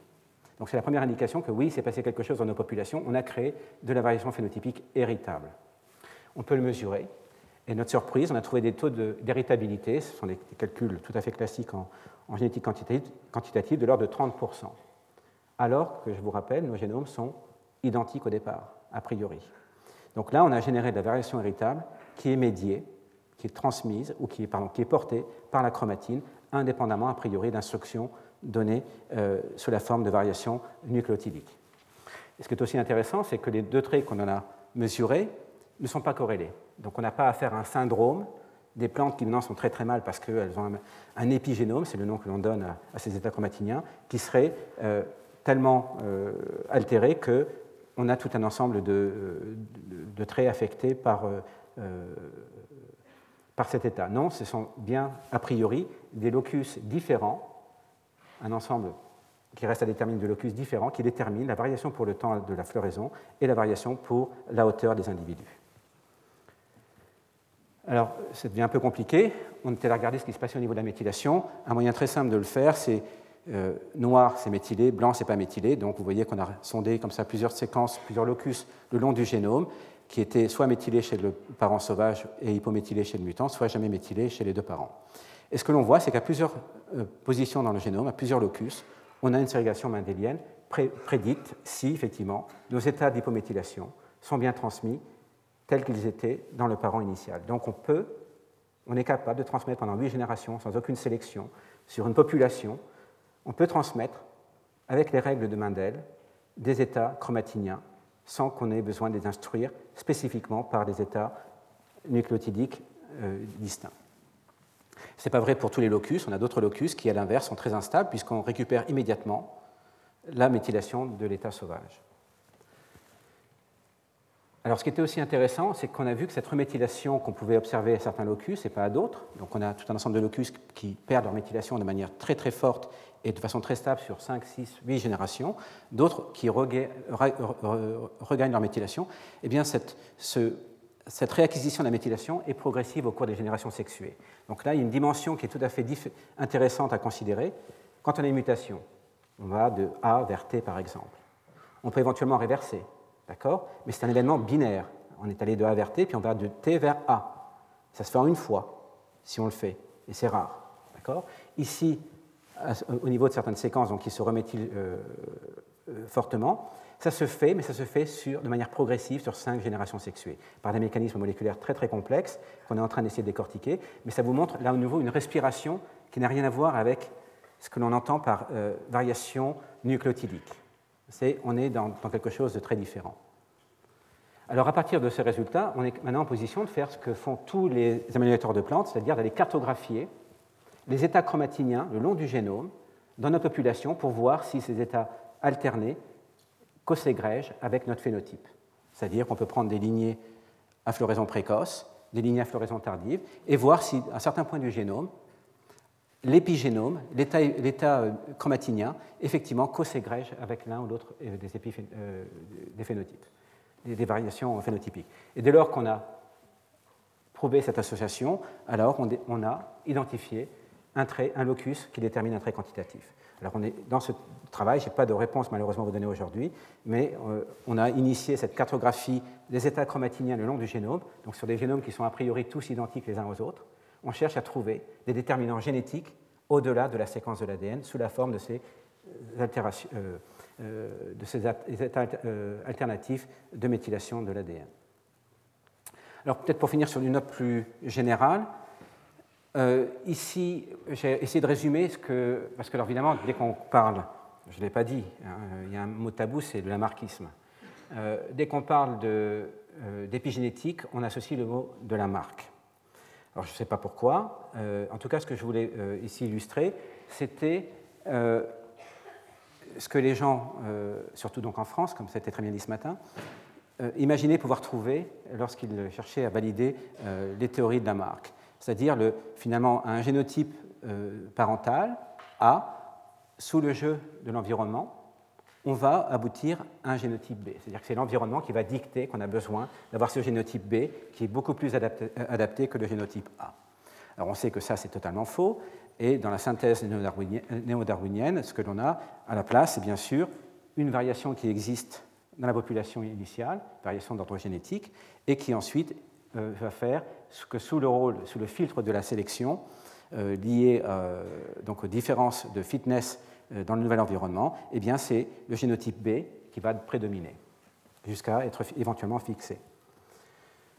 Dans un paradigme néo-darwinien qu'on pourrait appeler révisé, on a pris en compte le fait que l'environnement finalement n'était pas, si neutre que ça, c'est-à-dire que l'environnement lui aussi impose des contraintes quant à la variation nucléotidique.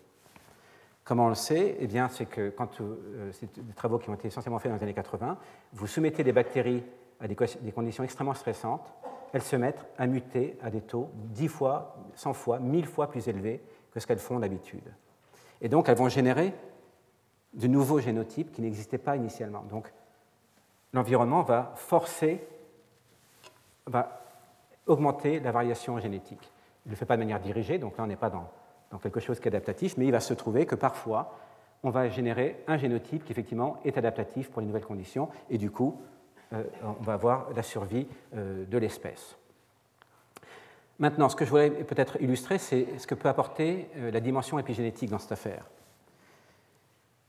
On a un seul génotype, je ne l'ai pas indiqué du coup, mais on a deux épigénotypes, deux épigénotypes possibles et peut-être plus, et on peut tout à fait imaginer que l'environnement va faire glisser d'un génotype, épigénotype A, méthylé par exemple, à un épigénotype A', hypo ou pas méthylé du tout. Et donc, on ne change pas la séquence des nucléotides, et euh, vous ne l'avez peut-être pas noté, mais les flèches sont de plus en plus épaisses ici. L'idée euh, derrière, c'est que l'environnement peut induire, comme on l'a vu dans le cadre de la vernalisation, où là ça se fait à 100% avec donc une pénétrance absolue, l'environnement peut induire des changements chromatiniens avec des fréquences beaucoup plus importantes que les changements qu'on va pouvoir avoir au niveau des nucléotides. Même si on augmente de 1000 fois le taux de mutation chez les bactéries, on reste à 10 puissance moins 5. On peut imaginer des conditions dans lesquelles l'environnement va changer un état chromatinien, un autre état chromatinien, avec des fréquences de l'ordre de 10 puissance moins 2 ou 10 puissance moins 1. Et là, c'est toute, toute, la génétique des populations qu'il faut réviser, parce qu'on n'est plus dans cette situation où on a un allèle rare, avantageux, qui est apparu dans la population et qui a très très peu de chances, comme ça a été dit ce matin, d'être fixé. Ici, si d'un coup on en apporte 100 épi-allèles, qui seraient éventuellement avantageux, je ne dis pas qu'il y a de directionnalité non plus ici, mais si on en apporte 100 dans une population, hein, eh bien, la, probabilité de fixation, bien sûr, sera augmentée d'autant. Juste pour finir, euh, j'ai découvert hier soir, en finissant de préparer cet exposé, qu'on euh, se rapproche effectivement d'une situation dans laquelle on va pouvoir décrire, parce que maintenant les gens sont attentifs à, ces questions-là, des, euh, des, acquisitions de phénotypes liés à l'environnement dans des lignées pures, c'est-à-dire qu'il n'y a pas de variation génétique, et qui sont ensuite transmissibles à leur, descendance. Alors là, on est presque dans le lamarckisme. L'expérience est très simple. Vous prenez une lignée pure, vous mettez une centaine d'individus euh, vous dérivez des lignées euh, que vous allez faire pousser au froid, d'autres pousser au chaud et d'autres à température normale. Une première génération, vous faites une F1. La F2, vous les faites pousser tous de manière normale. Ce qui se passe, c'est qu'en F1, à 30 degrés, Arabidopsis n'aime pas ça, il y a une très forte mortalité. Donc on a une fitness qui est très très mauvaise. Mais vous récupérez quand même des individus que vous faites pousser en génération F2, et là ils vont très bien, tout le monde se reproduit comme il faut. Et en génération F3, vous retestez la fitness des individus dans les différentes conditions. Et vous voyez que les individus qui ont subi en F1 un traitement thermique, en F3, donc deux générations après le, traitement, maintenant ont une fitness bien plus élevée que ce qu'on euh, avait initialement, c'est-à-dire qu'elles sont capables de mieux résister ce fameux traitement euh, par, la température. Donc on a acquis un état de résistance à la chaleur par le traitement et qui se transmet deux générations plus tard. Je ne sais pas ce que ça veut dire. Euh, il n'y a pas de données moléculaires et c'est quand même très encourageant de voir ce type d'observation rapportée. Pour finir, vous savez tous que la science est une, œuvre collective, donc il y a plusieurs personnes qui méritent d'être remerciées ici, en particulier par rapport à ce que j'ai décrit, des collaborations avec des généticiens quantitatifs, Frédéric Hospital en particulier et, Frédéric, pardon, et Franck Johannes. Merci.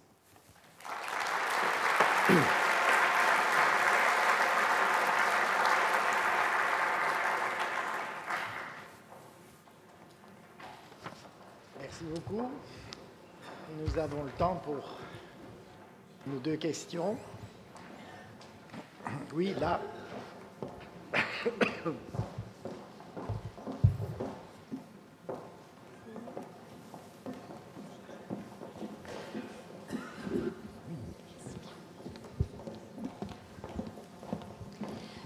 Euh, dans le cadre de la de, de, la méthylation et en particulier de la méthylation des chromosomes. Vous avez très bien montré pour la chatte tricolore l'inactivation de l'X euh, qui était la, cause par la méthylation. Et quels sont les éléments que vous pouvez développer pour euh, dire que dans la trisomie 21, il y a un phénomène épigénétique euh, par une éventuelle méthylation? Excusez-moi, c'est ma faute, je me suis mal exprimé. Je ne voulais pas illustrer que la trisomie 21 était éventuellement, d'ailleurs ce qui est tout à fait possible, hein, associée à des problèmes épigénétiques. Je voulais justement, uniquement illustrer le fait que d'avoir un excès de une dose, on passe de 2 à 3 d'un gène, peut avoir des conséquences absolument dramatiques. Et donc c'était pour euh, permettre euh, à tous de comprendre l'importance que ça représente chez les mammifères, d'être capable de corriger le déséquilibre de dose des chromosomes sexuels entre les mâles et les femelles. C'est tout. D'autres questions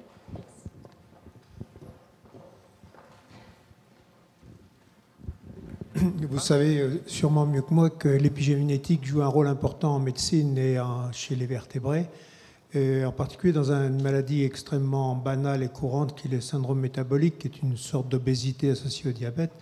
Est-ce qu'actuellement, euh, il y a des modèles expérimentaux, il y a eu plusieurs revues là-dessus, qui ont l'air de tous montrer qu'en fait la transmissibilité est relativement limitée à trois, peut-être quatre générations, pas plus? Ce qui est déjà pas mal d'ailleurs. Hein, ça fait quand même des petits-enfants, des arrière-petits-enfants et des arrière-petits-enfants qui pourraient souffrir de ça. Mais je suis d'accord avec vous. Euh, ce n'est pas tout à fait le fruit du hasard que euh, l'essentiel des les exemples que je vous ai présentés et notre travail expérimental soient faits chez les plantes. chez les plantes, il y a une grande différence avec les animaux, c'est que, mis à part la vernalisation où l'état chromatinien est réétabli lui aussi à chaque génération, qui n'implique pas la méthylation de l'ADN, on a très peu d'exemples ou d'indications que la méthylation de l'ADN soit effectivement effacée à chaque génération pour être réétablie, alors que c'est au cœur même des processus de développement chez les mammifères, puisque aussi bien pour l'inactivation du chromosome X, qui dépend de la méthylation de l'ADN, que pour les gènes soumis à l'empreinte parentale, qui aussi dépendent de la méthylation de l'ADN, il est absolument critique dans la lignée germinale d'effacer toutes ces marques de méthylation pour redémarrer à zéro. Pour redémarrer à zéro. C'est essentiel pour le design euh, expérimental alors, entre les deux. Mais on peut imaginer, bon, vous avez donc mentionné quatre euh, générations chez la souris, avec un système de renforcement, peut-être que ces quatre générations deviendraient 8, peut-être qu'avec un peu de renforcement, elles deviendraient 12, et peut-être qu'à un moment, on atteint, on atteint un stade où le temps est suffisamment long pour qu'on commence à accumuler des mutations sur la séquence de l'ADN, cette fois-ci, mais qui empêchent de revenir à l'état épigénétique initial. Et donc on peut tout à fait imaginer que ces processus que je vous ai décrits ici soient en fait les premiers événements dans un processus adaptatif, ça ne coûte pas trop cher, on peut revenir en arrière, et puis derrière, on peut consolider jusqu'à ce que ce soit inscrit dans le marbre, inscrit dans le marbre sous la forme de changement de la séquence des nucléotides. Question de M. Corvol, le micro. Premier rang.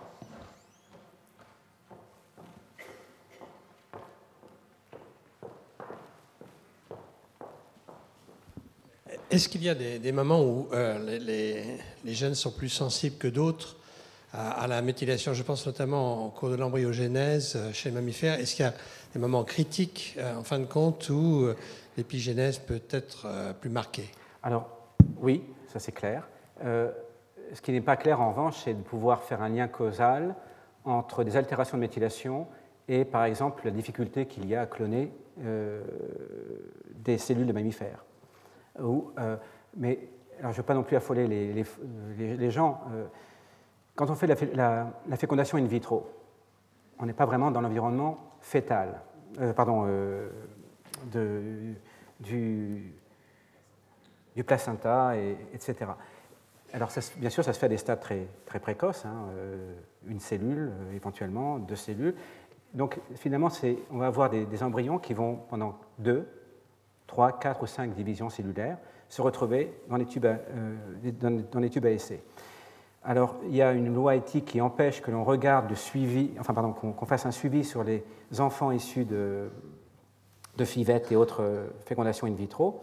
Ce que l'on voit, néanmoins, parce qu'il y a d'autres pays, bien sûr, qui ont des, lois différentes et qui regardent ces questions-là, il y a des différences. On va, rester là. Il y a des différences entre des enfants qui sont issus de fécondation in vitro par rapport à des enfants issus de fécondation naturelle.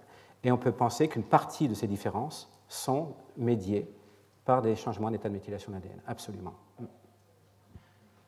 Mais il n'y a pas de raison de s'affoler. Hein, vous mangez trop de brocoli, vous faites un peu trop de méthylation. Donc, tout, voilà.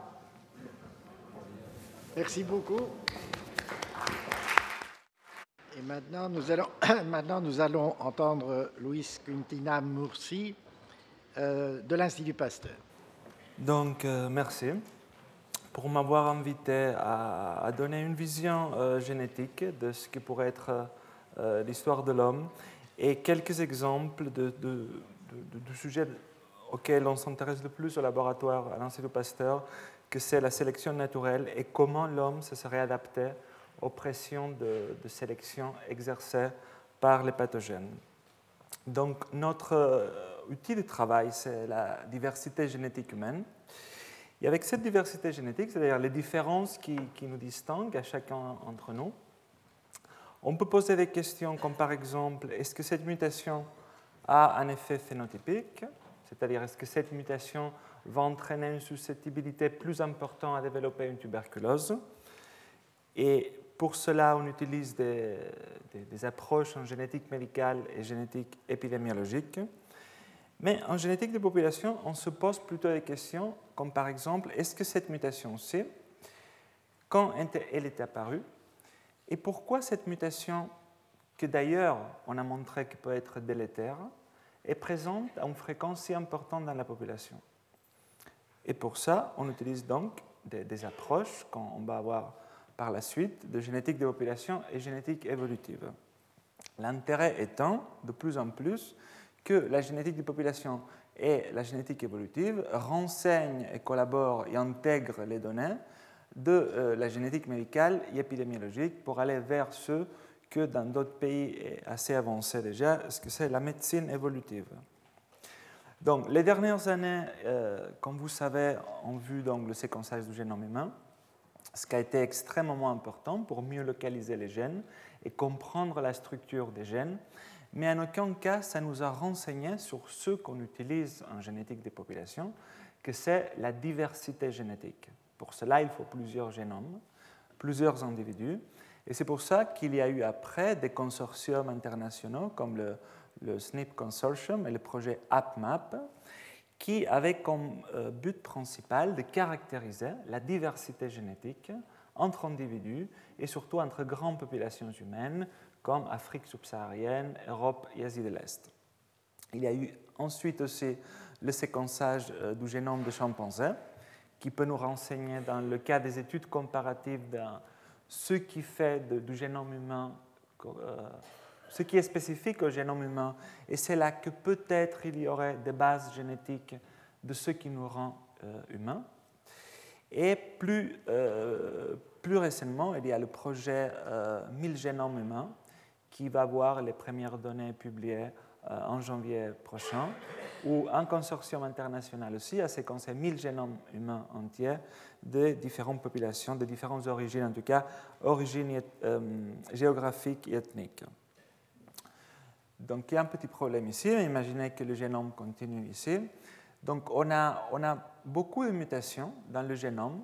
Donc la plupart euh, ont dit que si vous prenez deux individus au hasard, quelle que soit euh, son origine ethnique ou géographique, il y a juste un 0,1% de différence dans leur génome. Ce qui équivoque cependant à 3 millions de différences, donc 3 millions sur 3 milliards qui fait le génome humain. Et ça, c'est l'outil de notre travail. La plupart de ces différences génétiques n'ont pas d'effet phénotypique, et j'ajoute toujours n'ont pas d'effet phénotypique connu. Plus on, va, plus on travaille sur ce qui est l'ADN non codant, plus on se rend compte que, peut avoir une importance biologique majeure, comme tout ce qui sont les, petits ARN, donc impliqués dans la régulation de l'expression génique. Mais en tout cas, un, grand pourcentage de ces, mutations, qu'on appelle des mutations neutres, n'ont pas d'effet phénotypique et donc leur distribution dans les populations et dans les individus est juste dictée par ce qu'on appelle, par le hasard, la dérive génétique et les effets démographiques. Donc on peut voir la situation à l'envers. L'étude de ces mutations neutres au sein des différentes populations humaines va être très utile pour mieux comprendre les origines de l'homme et les migrations humaines, j'insiste d'un point de vue génétique. Mais une partie de ces mutations auront un effet phénotypique, ça peut changer la protéine, ou ça ne change pas la protéine, mais ça va changer la quantité de, protéines étant produites.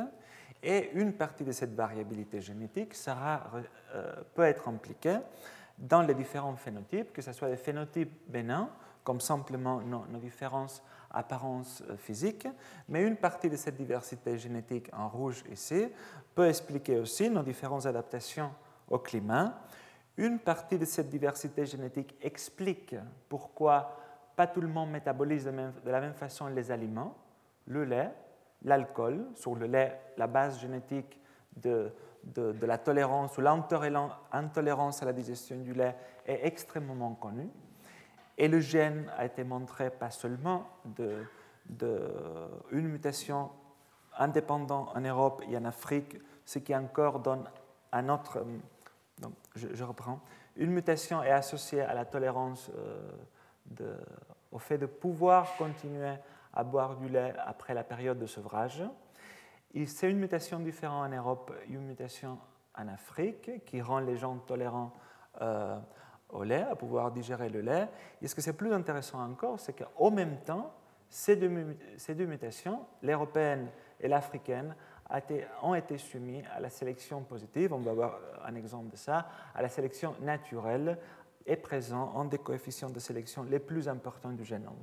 On peut en discuter après de pourquoi juste, et je mets entre guillemets le juste, le fait de pouvoir euh, boire du lait, euh, est-ce que ça engendrait vraiment un, un, avantage évolutif si important ou est-ce que simplement le gène aussi est impliqué dans d'autres fonctions, bien plus larges que, pouvoir euh, métaboliser le lait Donc une partie de cette diversité génétique non neutre euh, explique aussi pourquoi pas tout le monde métabolise de la même façon euh, le traitement thérapeutique. On rentre dans la, pharmacogénétique, là, et avec des bases génétiques très connues. L'isoniazide, par exemple, l'antibiotique qu'on donne pour la tuberculose, il y a un gène que c'est l'NACD-transférase 2 pour lequel on connaît des mutations très précises qui font que les gens vont développer, oui ou non, des effets secondaires et comment.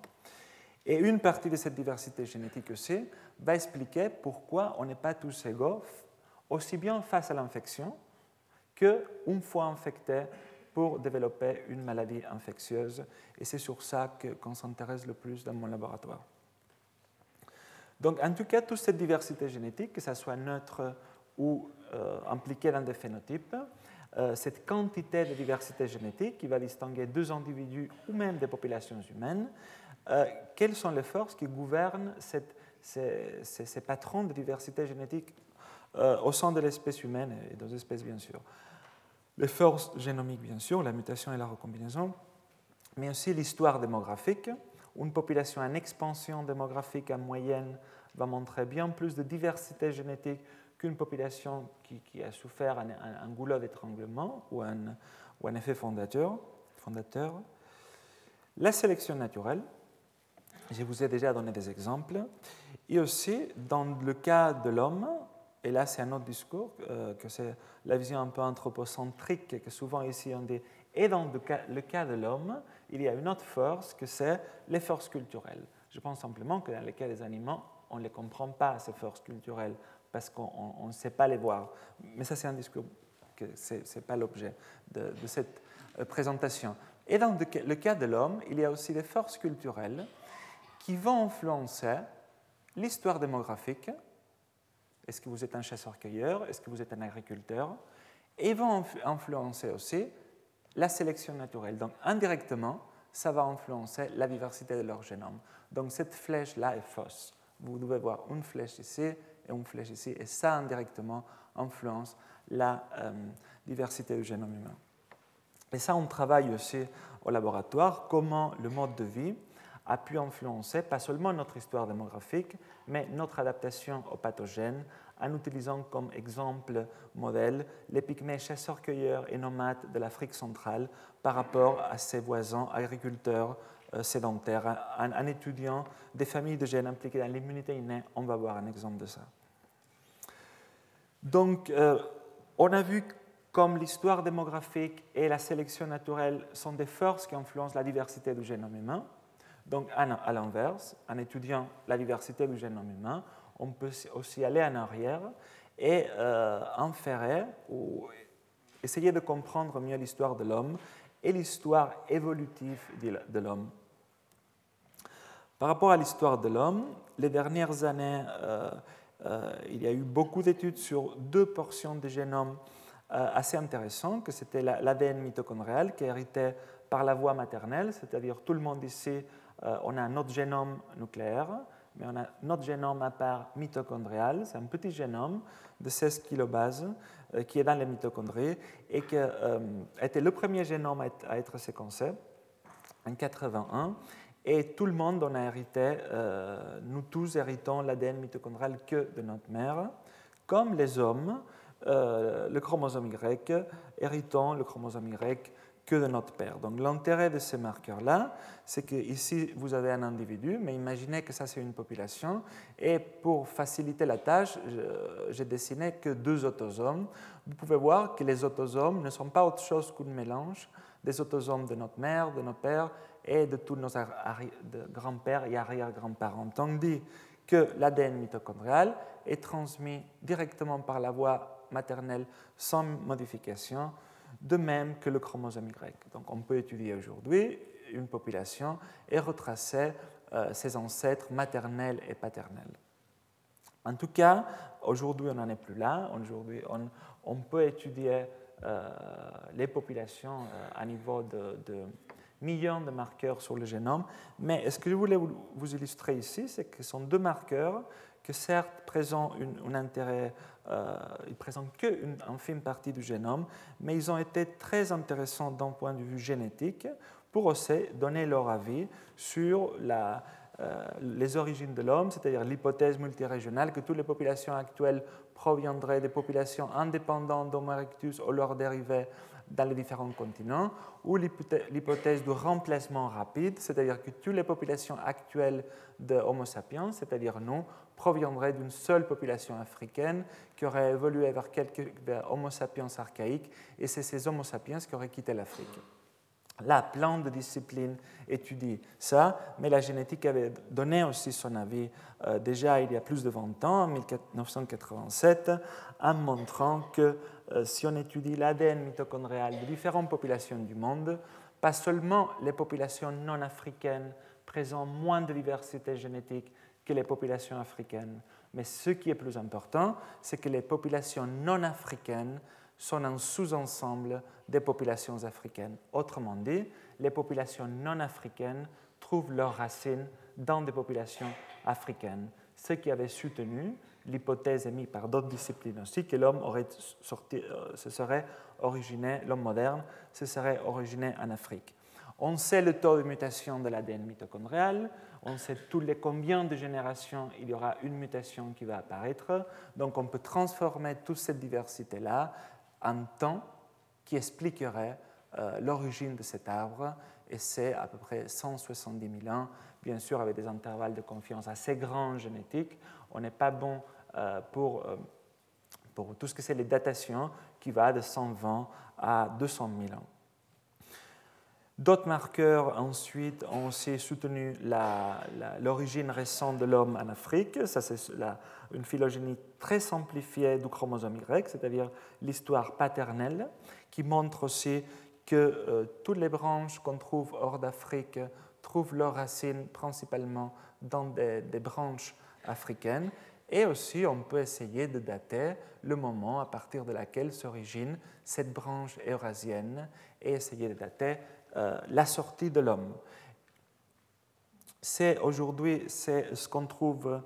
Euh, les couleurs représentent la diversité génétique et oublions déjà l'ADN mitochondrial et le chromosome Y, mais quelle que soit la partie du génome que vous étudiez, pas sélectionnée, parce que la sélection naturelle va complètement distorsionner les patrons de diversité génétique, mais le, génome euh, nous montre qu'on a plus de diversité en Afrique, moins en Afrique, ce qui soutient l'origine de l'homme africain.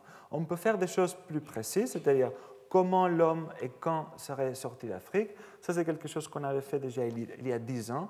Et sur la base de l'ADN mitochondrial, on avait montré que l'homme aurait quitté l'Afrique il y a à peu près 60 000 ans, la première fois avec succès, en suivant une route côtière vers l'Asie du Sud et après vers l'Asie du Nord et le Pacifique à cette heure.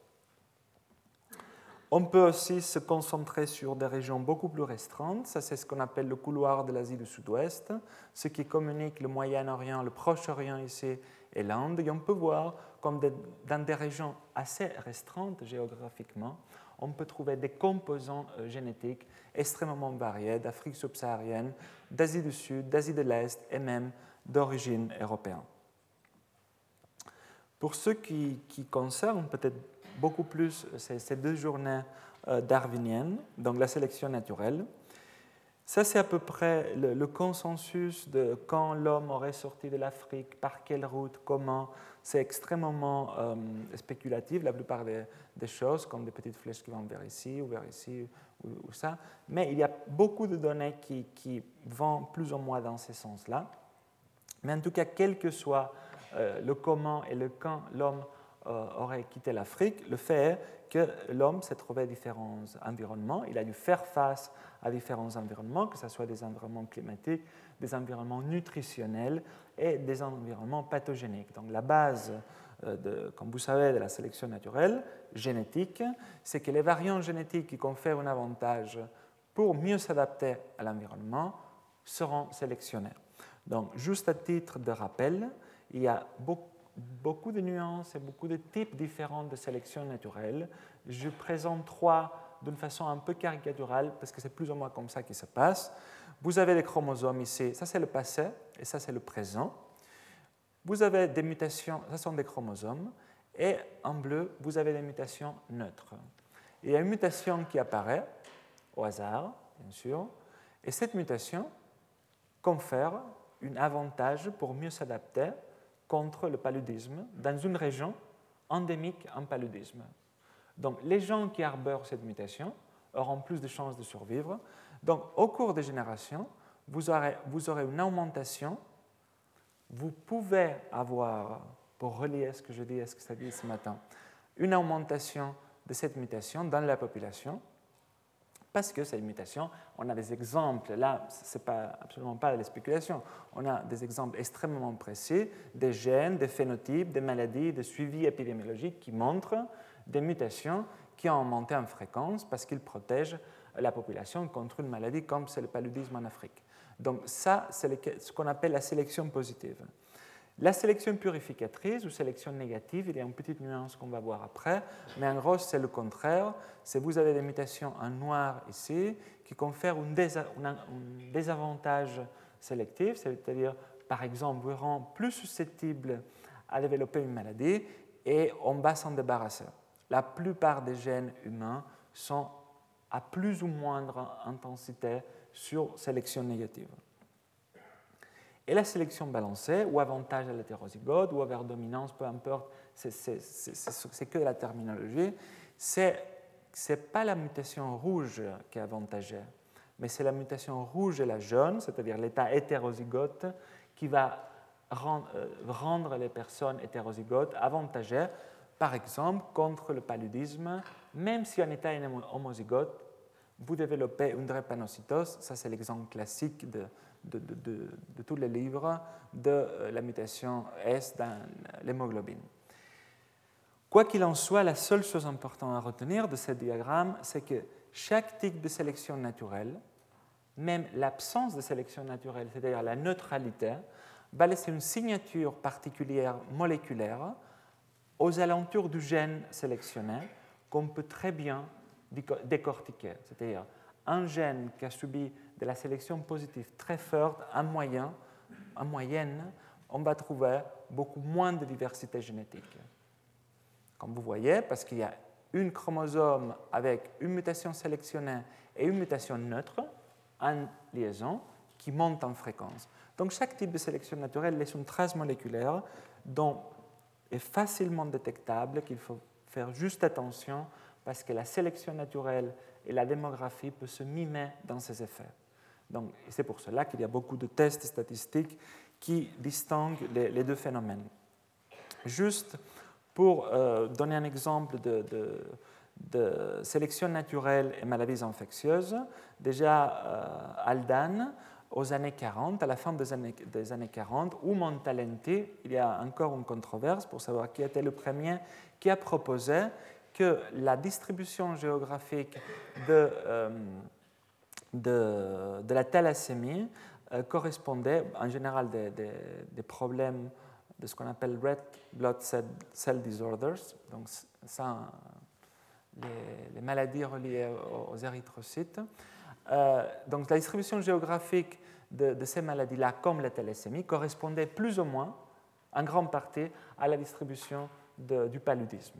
Donc ils avaient proposé que quelque part, les, la thalassémie ou les, les, mutations qu'engendre une thalassémie pourraient protéger contre le paludisme, ce que Anthony Allison en 1954 a prémontré en montrant le fameux exemple de l'avantage en état hétérozygote de l'allèle S de l'hémoglobine qui protège contre le paludisme.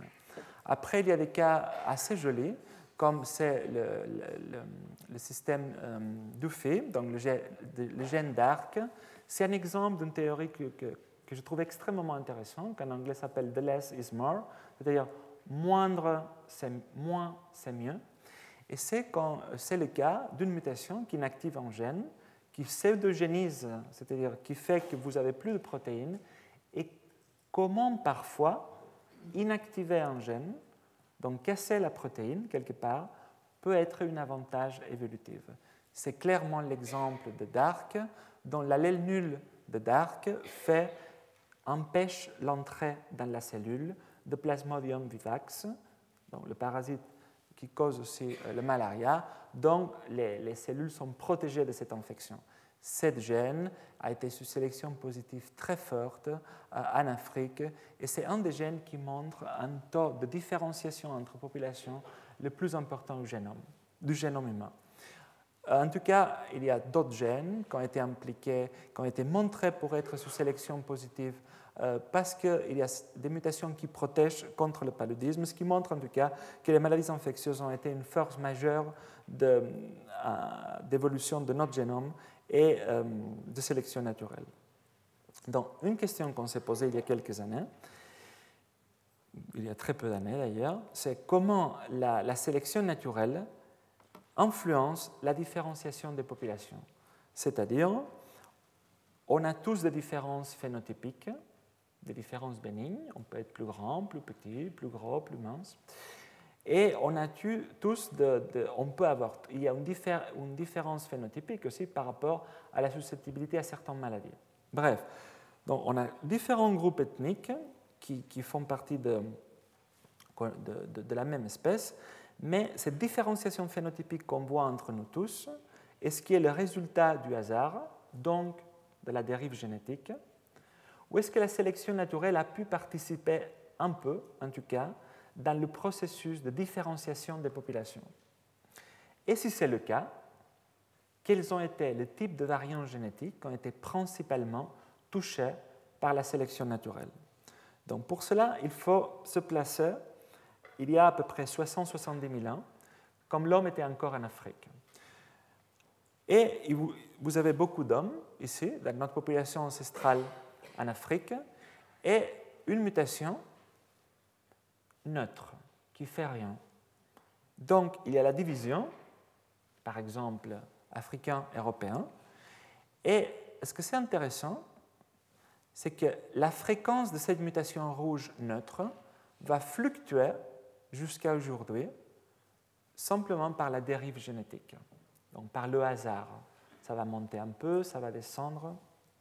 Mais en tout cas, si vous mesurez les distances génétiques actuelles entre deux populations humaines, par une mesure qu'on ne va pas rentrer dans les détails, s'appelle FST, les, distances génétiques entre deux populations humaines sont extrêmement faibles, parce qu'on est une espèce très récente, et parce que ça fait pas longtemps qu'on s'est séparés, et parce qu'en plus, on a continué à se mélanger. Cette mesure peut aller de 0 à 1, et donc, en gros, ça veut dire que à peu près entre le 80 et 90% de toute la diversité génétique qu'on a s'explique par les différences entre deux individus, quelle que soit son origine ethnique, et que 10% à peu près pourrait s'expliquer pour les différences entre, les groupes ethniques, ce qui abolit, heureusement d'un point de vue génétique en tout cas, parce que culturellement ça peut malheureusement continuer à exister, le concept de racisme. Mais il peut arriver aussi qu'on a une mutation pas neutre, une mutation qui protège, pour donner toujours le même exemple, contre le paludisme. Donc on a la division, donc et Européens et Africains héritent cette mutation, mais là on a une différence. Et c'est la pression de sélection. En Afrique, dans ce cas-là, il y a du paludisme, et en Europe, il n'y en a pas. Vous allez me dire, mais en Europe, il y en avait. Bien sûr, je vous donne un exemple illustrative juste. Et qu'est-ce qui se passe alors? Les générations passent et cette mutation n'est plus neutre parce que cette mutation protège contre le paludisme. Donc en Afrique, elle va augmenter beaucoup en fréquence. Et en Europe, où dans cet exemple, je n'ai pas mis du paludisme, la mutation reste là, peut augmenter un tout petit peu en fréquence, voire disparaître, parce qu'elle est soumise qu'à la dérive génétique. Donc pour cette mutation-là, on aura une différence entre les deux populations maximale, ce qu'on a dit un FST de 1. Donc la question qu'on se posait, c'est on va analyser les données d'un projet international qui s'appelle AppMal, donc c'est 2,8 millions de marqueurs polymorphes dans le génome, entre les trois populations de ce projet. C'est une population africaine, une population européenne et deux populations asiatiques. Donc on a mesuré ce niveau de différenciation génétique. Et qu'est-ce qu'on a trouvé? Ça, c'est la proportion de marqueurs polymorphes, polymorphes, polymorphes qui présentent une FST, donc un niveau de différenciation entre populations extrêmement élevé. N'oubliez pas que la moyenne du génome humain, c'est de 0,12. Ici, c'est à partir de 0,65. On corrige, parce que la démographie et la dérive génétique influencent aussi le niveau de différenciation. Donc, on a toute la partie non génique comme euh, base de ce qu'on s'attend sous neutralité. Je sais qu'il y aura des questions sur ce que je viens de dire, mais en tout cas, on a trouvé que la sélection positive a particulièr' touché les mutations non synonymes, c'est-à-dire celles qui changent les acides aminés, et les mutations qui sont localisées dans les régions 5', donc potentiellement impliquées dans tout ce que c'est la régulation de l'expression génique. Alors on peut se demander à quel gène correspond cet excès de mutation et qui présente un niveau de différenciation entre populations extrême, extrêmement élevé. Donc voici un résumé d'à peu près 600 gènes qu'on a pu identifier donc, on a pu identifier des gènes impliqués dans les traits morphologiques, la, pigmentation de la peau, le développement des cheveux. Donc, je dis toujours, ce n'est pas la peine de faire de la génétique pour savoir qu'il y a des différences à ce niveau. Mais c'est un bon contrôle pour voir que ça fait du sens les gènes qui présentent des différences extrêmes entre populations. Des gènes impliqués dans le syndrome métabolique, la régulation de l'insuline, vous savez, obésité, diabète, hypertension, des phénotypes que même si vous corrigez par des facteurs socioculturels, comme en gros qu'est-ce qu'on mange, est-ce qu'on mange bien, est-ce qu'on mange mal, il y a des différences entre populations. Il y a aussi des gènes impliqués dans la réponse immunitaire contre les pathogènes. Plus récemment, on a fait une étude, euh, une méta-analyse de tous les, les, scans de sélection naturelle qui ont été faits aujourd'hui dans le génome humain. On a identifié de là les gènes qui sont impliqués dans la, défense de l'hôte contre les pathogènes. Et ici sont ceux qui ont été identifiés pour au moins deux études indépendantes utilisant des statistiques qui sont indépendantes. Donc ça serait un peu une liste de 187 gènes qui ont subi la sélection positive très forte dans notre génome donc, et qui sont impliqués d'un autre côté dans la réponse immunitaire, donc qui ont pu jouer et jouent encore un rôle très important dans la défense de l'hôte contre les pathogènes. Pour finir, j'ai un exemple d'une étude euh, qu'on a fait aussi d'une famille euh, de gènes, les récepteurs de type TOL. Une des choses qu'on s'intéresse le plus au laboratoire, c'est euh, comment la sélection naturelle aurait touché l'immunité innée. Pourquoi l'immunité innée Parce que l'immunité innée, c'est la première ligne de défense de l'hôte contre les pathogènes.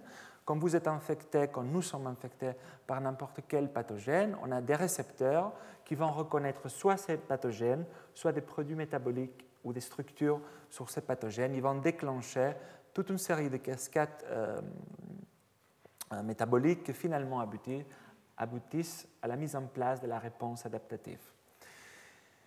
En gros, on travaille sur des, familles de récepteurs, comme les récepteurs de type TOL, qui sont aussi bien extracellulaires qu'intracellulaires, mais aussi des récepteurs intracellulaires comme les NOT-like, les RIG-1-like et d'autres. Tout ça dans le but d'essayer de distinguer, avec une approche évolutive, les gènes qui auraient joué un rôle majeur dans la défense de l'hôte contre les pathogènes, un rôle essentiel et non redondant par rapport gènes qui joueraient un rôle plus redondant et euh, moins important dans le système immunitaire. Bien sûr, en mettant l'approche évolutive dans un cadre de ce qu'on connaît en génétique épidémiologique et génétique clinique.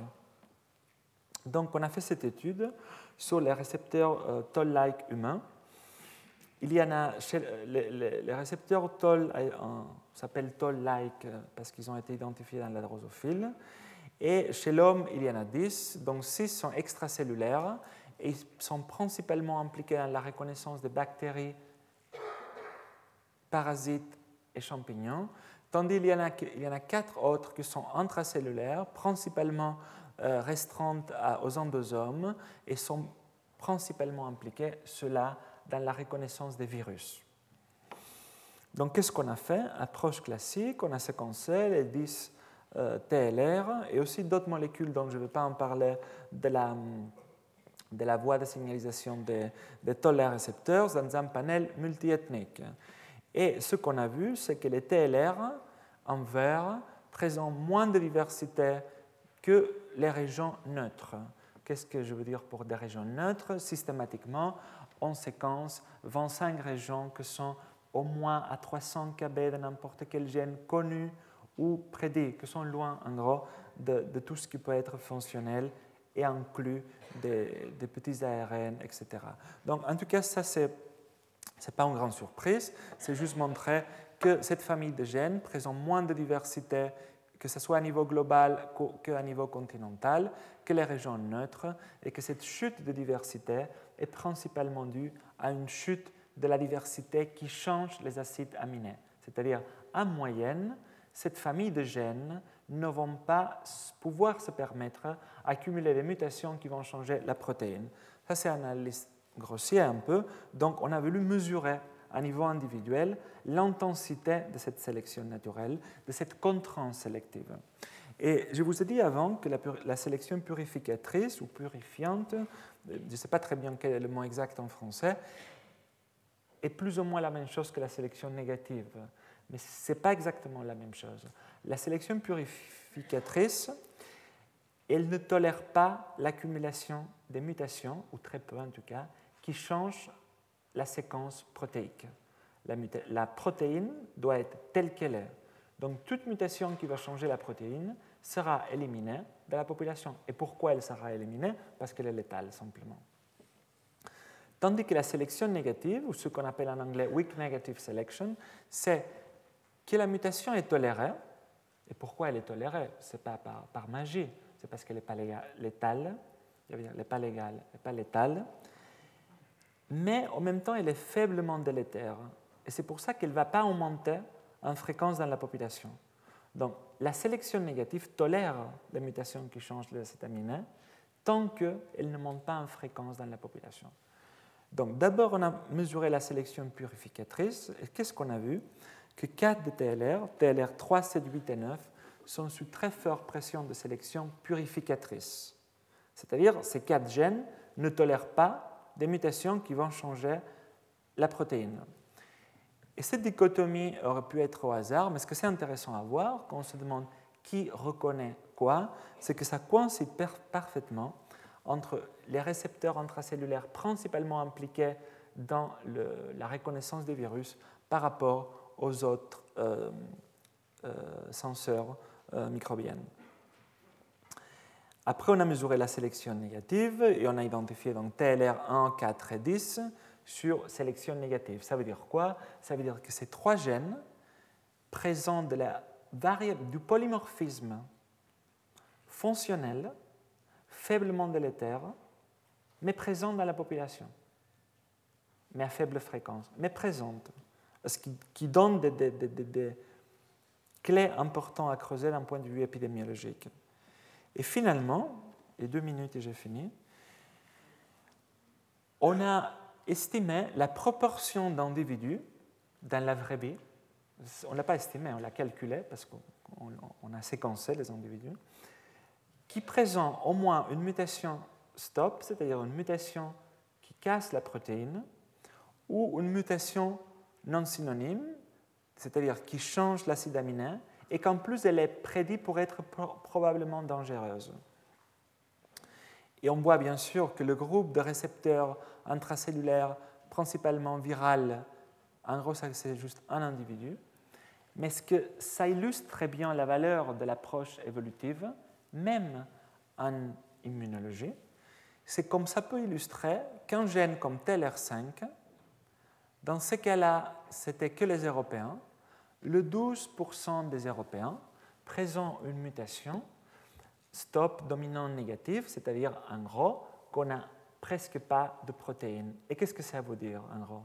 Ça veut dire que TLR5 est un gène redondant. C'est un gène qui est impliqué, c'est un gène qui code pour une protéine qui est impliquée dans la reconnaissance de la flagelline, donc des bactéries flagellaires.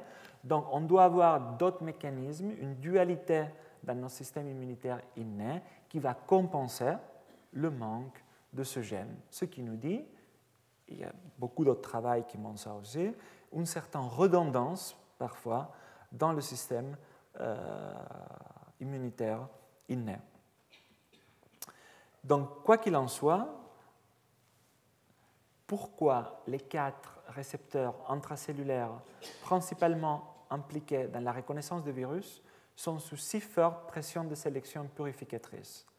L'explication la plus simple, naïve, ce serait, voire naïf, je ne sais pas, que les virus ont exercé des pressions de sélection plus fortes que les autres types de micro-organismes au moins pour ceux qui regardent cette famille de récepteurs majeurs de l'immunité innée.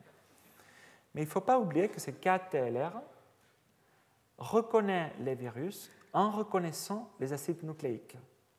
Vous savez que les virus peuvent évoluer très vite et l'hôte a trouvé comme stratégie de reconnaissance reconnaître quelque chose que le virus ne peut pas trop changer, que c'est leurs acides nucléiques, au grand risque de reconnaître nos propres acides nucléiques. Donc, une des possibles explications pour lesquelles ces quatre gènes ne peuvent pas bouger, c'est pour éviter des réactions auto-immunitaires. Et aussi, bien sûr, ils pourraient être impliqués dans d'autres processus au-delà de l'immunité innée. D'ailleurs, TLR8 a été impliqué dans le développement des connexions neuronales, si je me rappelle bien, euh, pendant l'embryogenèse chez la souris. Donc, il ne faut pas oublier que les TLR, ils ont été découverts euh, pour complètement d'autres raisons que l'immunité. Ils ont été découverts pour leur implication dans, le développement. Donc, quoi qu'il en soit, la cause de sélection naturelle, ce qu'il est clair, c'est que ces quatre gènes ne peuvent pas accumuler des mutations, et quand ils accumulent une mutation, ça va être létal. Il y a des exemples très clairs, par exemple TLR3, mutation dans TLR3, un de ces quatre gènes sont impliqués dans la encéphalite herpès simplex. C'est le laboratoire de Jean-Laurent Casanova à Necker qui ont montré ça, malgré que ça c'est une, infection qui est bénin chez l'homme. Mais quand vous avez une mutation en TLR3 et vous êtes infecté par le virus de l'encéphalite euh, herpès simplex, vous développez une encéphalite euh, assez fatale. Et ce qu'on a vu, et maintenant c'est vraiment une minute, c'est que les TLR non virales sont plus redondants, sont plus permissibles, ils ne peuvent plus se permettre d'accumuler des mutations qui vont changer la protéine, mais pour certains, en 4 et 10, il ne faut pas que ça augmente en fréquence dans la population parce que sont sur, sélection négative. Ce que leur rend candidat idéal pour être impliqué dans la prédisposition complexe aux maladies infectieuses à niveau épidémiologique. Donc j'en finis juste avec une citation de Pasteur peu, peu connue, que c'est celle-ci que je trouve que résume très bien le lien entre Darwin, Haldane, Allison, et le présent, et c'est le meilleur médecin est la nature. Elle guérit les trois quarts des maladies et ne dit jamais du mal de ses confrères. Rétrospectivement, il fait, il ne sait plus, mais il fait référence à pourquoi la nature fait que certains d'entre nous sont naturellement résistants aux maladies infectieuses, si on veut rendre l'histoire pasteurienne, et d'autres ne le sont pas. Et finalement aussi remercier les gens qui ont participé à tout ce travail et les gens qui nous permettent de travailler. Merci.